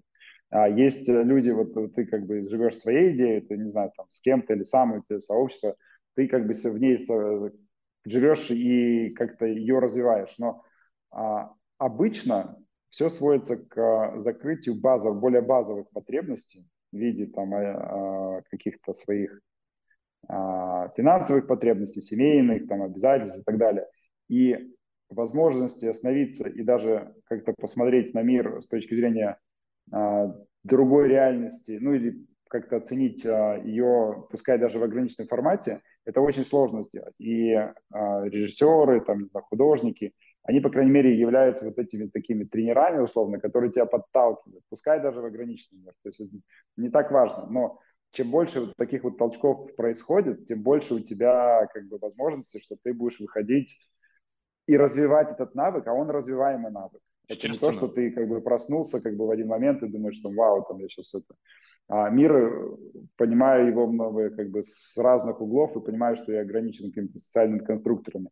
Поэтому вот такие вот толчки, чем больше их происходит, тем больше у тебя соприкосновений через вот таких условных тренеров, через а, людей, которые также как бы в этом живут, тем лучше у тебя этот навык а, формируется, тем дальше ты по нему двигаешься. То есть сегодня ты пробежал 5 километров, если ты будешь бегать 5 километров а, там, месяц, то, скорее всего, ты через месяц пробежишь 15. Вот. Но это, в принципе, об этом, что даже если это в какой-то ограниченном формате, все равно это тебя переталкивает, подталкивает, подталкивает постоянно куда-то дальше. Вот в этом-то и фишка, что и теперь представь себе, что мы выходим как бы в завершении, выходим плавно на как бы вот тот самый вопрос, да, типа, а зачем тебе это? Вот представь себе, что вот ты как бы тренируешься каждый день к марафону, да, условно, ты этот марафон пробежал, да? Дальше что? Вот каков следующий шаг? Ты пробежал марафон. Ну, окей, ты пробежал марафон в одной стране, в другой стране, скажем так. Ты уже в нескольких странах пробежал этот марафон. В плюс-минус, в конечном итоге, ты получаешь один и тот же accomplishment. Ну, то есть ты пробежал марафон, какой бы сложный он ни был, неважно. И вот представь себе, что мы теперь переносим это плавно на вот это состояние, да, вот это состояние многослойности мира, понимания, что либо иллюзии, понимания того, что вот как-то все может быть устроено вот так. И ты как будто бы вот начал этим заниматься очень давно. Удивительно как-то случайно, не знаю, может быть это просто совпадение, что к тому времени, когда у других людей открывается на это глаза, ты уже в этом лет 15-20. Да больше уже, блин, больше 20. Просто каким-то образом случайно вот детский мозг туда влетел, в это состояние многослойности. Возможно, под воздействием наркотиков. Не знаю, что там было первично, то или другое. Ну, неважно. И когда ты встречаешься с человеком, который вот у него открываются глаза, он приходит через это, через философию, через дух, душевный прак, дух, восточной практики, через там фильмы, через какие-то комьюнити. И вот он в этом состоянии находится, и он как бы наслаждается этим ощущением. А происходит это еще и тогда, когда, в общем-то, у тебя финансово все более-менее становится. То есть, когда чуть-чуть сбавляется ритм, ты уже можешь о чем-то подумать, не только о работе, развлечения появляются, в общем-то, все как-то такой жизненный уклад выравнивается, и высвобождается место для рефлексии. вот это вот. И ты в этом процессе. Но когда кто-то рано начал, вот представь себе, ты всю жизнь бы бегал марафоны, да? И ты уперся во что-то, что тебе не позволяет выйти на следующий уровень. И ты спрашиваешь у человека, который только начал этот путь. Ну, может быть, и наверняка может быть что-то, что как бы совершенно интуитивно, случайно что-то тебе выдаст, что станет для тебя неким инсайтом, который позволит тебе двинуться вперед. Но в большинстве случаев они будут тебе говорить обычные такие истины прописные, которые ты уже давным-давно слышал, и в принципе ты их всех попробовал, и это не дает тебе этого необходимого буста. И вот у меня, опять же, иллюзорно, либо я это сам себе выдумал, mm-hmm. либо так, я нахожусь в неком тупике. Вот если мы говорим, это, знаешь, классный пример с фракталами, uh-huh. потому что он как раз такой немножечко mindfucking, что вот ты приближаешься к какой-то точке, и тебе кажется, что это конец этого пути, но переходя ее, мир раздвигается и новая вселенная. И каждый раз, и вот я как будто бы застыл на этом горизонте событий, когда я вижу точку перехода, но как бы я не хотел, я не могу в нее, к ней приблизиться. То есть у меня было несколько переходов по жизни, вот этих вот как бы вау-моментов. И сейчас я на нее смотрю, и я как бы карабкаюсь, и ты когда еще в безвоздушном пространстве что-то там пытаешься копошиться, но ты стоишь на месте, и ты видишь эту цель. Я просто знаю ее, я там был, я проходил эту точку, и судорожно пытаясь оттолкнуться от кого бы то только можно было, чтобы этот импульс дал мне, чтобы приблизиться к этому. А это, это, это смысл твоих диалогов, то, что подкастов ты ведешь, чтобы найти эту точку, найти в том числе решение, которое дало тебе этот трамплин через а, собеседников. Да, да, да, да, да, да у кого-то, у кого-то, то есть непонятно у кого, но в таком перебором. У кого-то это а есть, да. У кого-то, у кого-то ты это найдешь. Да. Такой поиск а, вот этой, вот этой трамплина. Да, да, да, да, да. Вот и все. И как бы, а зачем мне это нужно? Потому что это состояние классное.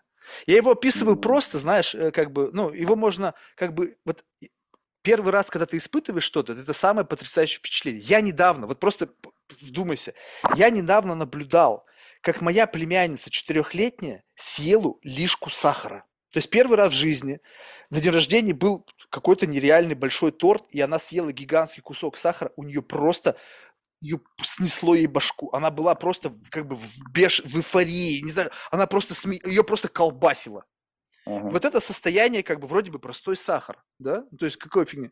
А теперь представь себе, что ты уже, как бы, ну, попробовал там разные вещи, разные стимуляторы, разный алкоголь, секс, там, в общем, удовольствие всевозможного плана, и вдруг ты понимаешь, что есть что-то еще, как бы, вот, вот такого же состояния, как бы. И как это описывается?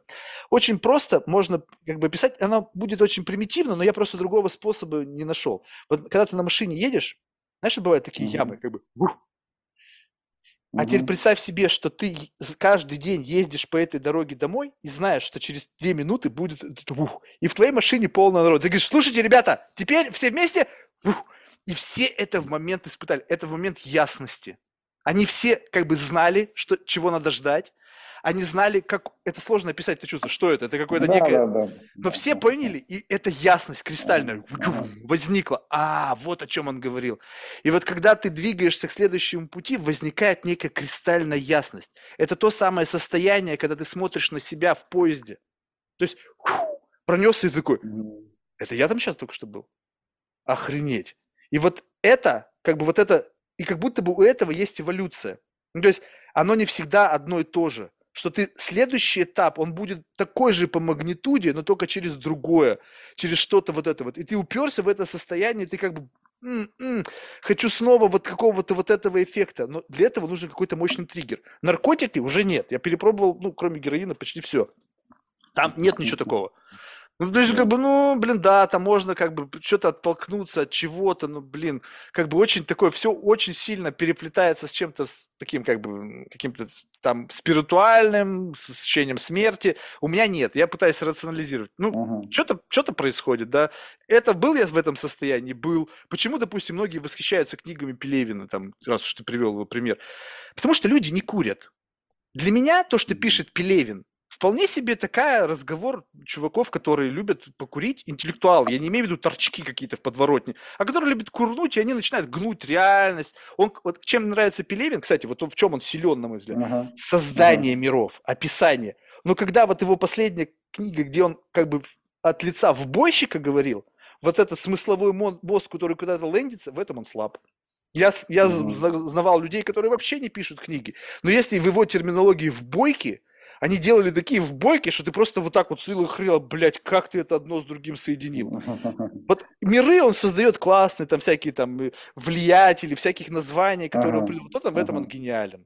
То есть в этом отношении как бы мне нравятся люди, которые способны создавать то, чего нет создавать как бы какие-то как бы крэперы. Это же вообще прикольно. То есть соединил mm-hmm. крэп, да, как выражение, и yeah. рэп, и как бы понятно, что у него есть у этого слова некая коннотация, да, такая как бы. Uh-huh. то есть вот это прикольно. Но в целом, как бы, когда ты из вот этих кубиков, то есть он классно создает кубики для этого моста, но этот мост сам по себе должен быть сложный и красивый. И как бы кубики-то он классно создает, а мосты так себе. Либо я, опять же, со своим примитивным мозгом, мозгом не в состоянии понять эту глубину, потому что глубина, она, если это многослойный сценарий, то, возможно, просто я не дотягиваю до той глубины понимания, и я просто не вижу этой красоты. Да, да, да. Понимаешь, то есть я мелко плаваю, может быть. Может быть, он намного ага. глубже меня плывет, и этот мост, я его читаю, я не понимаю, о чем идет речь. Ну да, как бы я... Ви... Причем не то, чтобы вообще не понимаю. Я понимаю вот эту верхнюю, возможно, самую, может быть, не самую верхнюю, ну, какую-то глубину uh-huh. я чувствую. Но она, чтобы меня шваркала, нет. И поэтому, если верить то, что он не просто так гениален, и что я не вижу действительно то, что он говорит, и, возможно, не вижу чего-то уникального там в словах философов каких-то, в умных книгах, может быть, я мелко плаваю. Может быть, мне не достает как раз-таки той самой глубины, которую я готов, могу как бы впитать в себя, когда я перейду вот эту точку, до которой я не могу дотянуться, понимаешь? И вот это какая-то затык? Ну, не знаю, тут, тут как каждый, мне кажется, эти затыки решает сам по-своему, а кто-то через... Ну да, тут универсальных, наверное, таких все-таки примеров нет, э, точнее формул.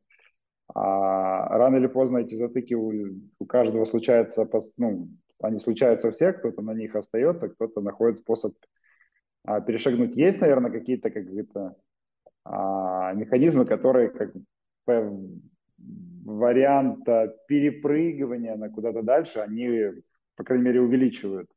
Вот, но как бы поиск вот этих а, трамплинов, это, знаешь, в этом вот как раз и есть при жизни, что ты ищешь эти трамплины через разные эти, главное, главное их искать. Да. А, главное их искать, а то, что ты как в этом там буксуешь. Вот плохо, хуже всего, мне кажется, это даже не понимать, что ты ищешь трамплин, ты не понимать вот этого, что он нужен, трамплин. А когда ты буксанул, и ты его ищешь, и когда ты смотришь разные, вот этом и проявляется вся прелесть жизни, вот ее многогранность, ее вот такая вот, знаешь, то есть ты ее проживаешь, проживаешь через э, поиск трамплина. Рано или поздно как бы находишь или не находишь. Ну, такой Индивидуальный, индивидуальный кейс, прям индивидуальный. Ну да, ну посмотрим. Короче, не, ну я не то чтобы создаю какую-то школу мысли, то есть я не пропагандирую да. этой мысли, то есть я живу в своих мыслях, то есть мне, мне так нравится, я никого не заставляю так думать, вернее, я бы хотел кого-то заставить, знаешь, единомышленников всегда нужно, но очень тяжело. Раньше у меня был на тех людей леверидж финансовый, то есть они были в какой-то некой такой кабале финансовой, знаешь, они от меня зависели, и поэтому я их насиловал в этом отношении, как бы можно сказать. Сейчас э, такого левериджа у меня ни на кого нету, ну, и как бы просто теперь, ну, окей, ладно, я один, но буду привлекать людей извне, которые как-то случайно попадают в мою какую-то там, мое пространство, и пытаться через них как-то оттолкнуться, вывести их на определенный режим трансляции чего-то, да, вот именно чего-то, которое как бы хоть сколько-то вот в этом направлении, понимаешь? И представь себе, как тяжело человека из-за вот его вот модели мышления, из его вот как бы стандартного майнсета, в котором он привык, в котором он варится, в котором как бы, ну вот вся его жизнь. Вот хоть сколько-то его чуть-чуть развернуть к ту сторону, в которую тебе нужно. Блин, иногда просто задача прямо непосильная. Вот как бы вот такой вот, ну, блин, все, сил нет. И тоже тренировка, опять же. Опять же, какая-то тренировка. Какие мышцы мы качаем? Хер его знает, но они явно прокачиваются. Денис, ну спасибо большое. Ты реально да, мне такой, помог. Да, Знаешь, интересно получилась беседа. Прям, я думаю, что с разных сторон тут а, есть что подумать, на самом деле. Но я так и, и бывает очень часто, знаешь, как это, как, как, какие-то события, мысли, беседы, они там а, фильмы те же, они все-таки имеют и накопительный эффект, и, и отлагательный у них есть эффект. То есть они всегда так как-то, знаешь, ты это, не все, не все в моменте, а, а зачастую наиболее самые интересные, даже они так развиваются там в дальнейшем. Поэтому я надеюсь, что из сегодняшней беседы тоже у нас оба мы вынесли какие-то себе интересные моменты на это. Я сто процентов. Пораскру, пораскручивать, да, пораскручивать и ну, в общем, здорово. Тебе спасибо за интересный диалог, за приглашение. Слушай, в завершение мы всех наших гостей просим рекомендовать кого-нибудь в качестве потенциального гостя из числа людей, которых ты считаешь интересными лично для себя. А для кого считаю личным для себя? Я могу прислать или, или прямо в моменте? Ну, если кто-то в голове всплывает прямо сейчас, мне кажется, это самое, да, самое верное. Да, самое верное, согласен. А, Я бы порекомендовал бы, на самом деле, а, у меня есть знакомый, ну, с точки зрения, наверное, интересного диалога. А, его зовут Григор Бадалян. А, ну, не могу, в общем, сказать, что мы с ним, вот тот пример, когда мы с ним, или я разделяю его точки зрения на 100%, uh-huh. вот, но супер безумно интересно как бы с ним разговаривать. И с точки зрения а, диалога и выстраивания мыслей, контекста, мне кажется, вот он будет очень интересным. А, ну, это как бы не, нестандартная, как бы яркая личность. Вот, Григор Бадалян. Супер, спасибо. Да. вот, вот и проверим. как говорится, да. знаешь, это же всегда такой, как бы сразу же раз фантомчик да. появился, такой опа.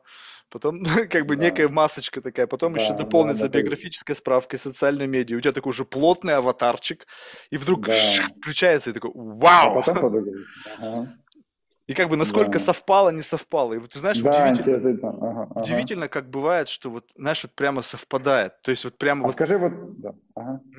Ну вот как бы ты по мне видел какой-то, как, какой, у меня, какой у меня социальный аватар был? Вот это, какой-то делал срез тоже какой-то. Ну, я бы удалил, я бы удалил э, биотехнолога из описания, потому что, ну, как бы честно, как бы у меня просто были профессоры там из ага. этого там Гарварда, биолог, как бы там, понимаешь, как бы это как тег для меня, который говорит о человеке, у меня сразу ассоциация каким-то таким. И да, там понятно. разговор два часа было на уровне там каких-то молекул, вот этого всего, и как бы понимаешь, что вот это носитель этого тега полноправный.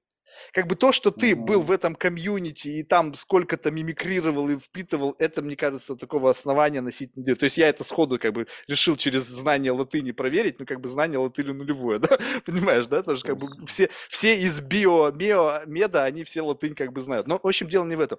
В принципе, все очень, как бы, момент открытия произошел тогда, когда ты заговорил о многоликости. То есть все, что было до, это твоя как бы стандартная э, форма проживания тебя как бизнесмена. Ты успешен в этом, ты знаешь, как это транслировать, ты знаешь, как э, достигать каких-то результатов, и сам, сам факт того, какие успешные компании вы создали, говорит за себя. То есть ты успешен в, на этом поприще. И то, что это серийность, то есть не то, что один раз и повезло, а там уже три проекта, и все такие большие, uh-huh. говорит о том, что ты в этом... Я даже это поэтому мне было как бы нечего даже челленджить, потому что так, жизнь да. сама говорит за себя. Uh-huh. То, что ты там где-то спортом занялся, потому что что тебе нужно было как бы подыгрывать определенным трендом, ну, как бы мы тут, в общем-то, нашел ты в этом развлечение, чтобы это не было совсем горестно, ну, а вот когда ты заговорила вот этой многоликости, вот тут стало как бы неожиданно. Потому mm-hmm. что не всегда мы в этой точке оказываемся.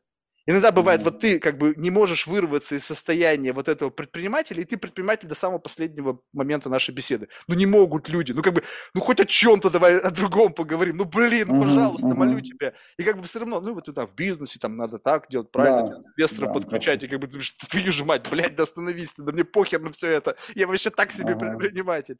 И вот то, что у тебя есть и вот такая часть тебя, вот та часть, которая как-то мыслит о чем-то, как бы не совсем понятно о чем. То есть раньше бы, лет 20 назад сказали бы ты немножечко... Да. Ну, то есть как бы раньше люди как бы по-другому мыслили. Но неважно, как мыслили тогда, многие из них сейчас mm-hmm. об этом думают. Потому что тогда, может быть, было стрёмно об этом думать, и просто люди об этом старались не говорить. А сейчас как бы... Или вот, говорить. Мир, мир открыт. говорить. Да-да-да. Угу. Вот. И поэтому то, что это внутри тебя есть, и это говорит мне о том, что ты не просто как бы вот бежишь или там едешь на этом стремительно несущемся поезде, что в принципе окей. Ты можешь быть, получать все блага этого мира, быть хорошим семенином, быть успешным предпринимателем и все остальное, и там, и можешь в этом сне от начала до конца проехать, и все будет круто у тебя. Лучше, чем у меня в тысячу раз. И как бы здесь не вопрос, что хорошо, что плохо. Но просто раз уж я как бы могу из одного поезда в другой впрыгивать, мне интересно встретиться с теми, кто также прыгает по разным поездам. Потому что это как бы, окей, мы каким-то образом здесь оказались. Согласитесь, фридайвинг тоже нетривиальная история. И когда ты вдруг из всего многообразия людей встречаешь чувака, говоришь, слушай, ты знаешь, я фридайвингом занимаюсь. Че? Я тоже. Вот оно. Как бы вы как-то встретились абсолютно нетривиально. Хотя, в принципе, теперь людей, занимающих фридайвингом, тоже много. А вот людей, которые как бы могут сказать, представь себе сейчас, вот весь контекст нашей беседы сжимаем и с самого начала. Ты мне спрашиваешь, Марк, чем ты занимаешься? Я прыгаю по поездам. Вот что бы вот это конкретное предложение значило бы тебе в самом начале этого диалога? Ничего. Ты бы сказал, чего, чем ты занимаешься? Какой-то хуйней. А сейчас два с половиной часа, три часа беседы. И мы пришли угу. к пониманию, что это значит, и как бы найти человека, который ровно так же тебе скажет, как фридайвинг, и ты скажешь, опа, слушай, угу. интересно, расскажи мне, как ты это делаешь? Какие, какие ну, курьезы, какие неизвестные моменты, с чем ты сталкивался, что это в этом интересного. Вот ты ищешь, по сути, как бы неких единомышленников. И то, что ты, угу. сам факт того, что ты об этом думаешь, говорит о том, что когда-то мы с тобой снова можем встретиться, и ты мне что-то интересное расскажешь, что меня поразит, что меня заставит угу. задуматься или еще что-то. Да, будет здорово, я думаю, через какое-то время обменяться какими-то этими. Знаешь, что уже засечка есть. Мы можем сейчас вернуться, да, да, не да. нужен весь этот bullshit. Да. Скажешь, помнишь ну, нашу да, беседу пять да, да. лет назад? Ты говоришь, отмотал, и с этого момента, когда я сейчас нажму стоп, мы продолжим. Вот такой смысловой мозг длиной в жизнь. Спасибо большое. Круто. По тебе спасибо, да, круто получилось. Давай, пока. Все, тогда to be continued. Mm-hmm. Пока.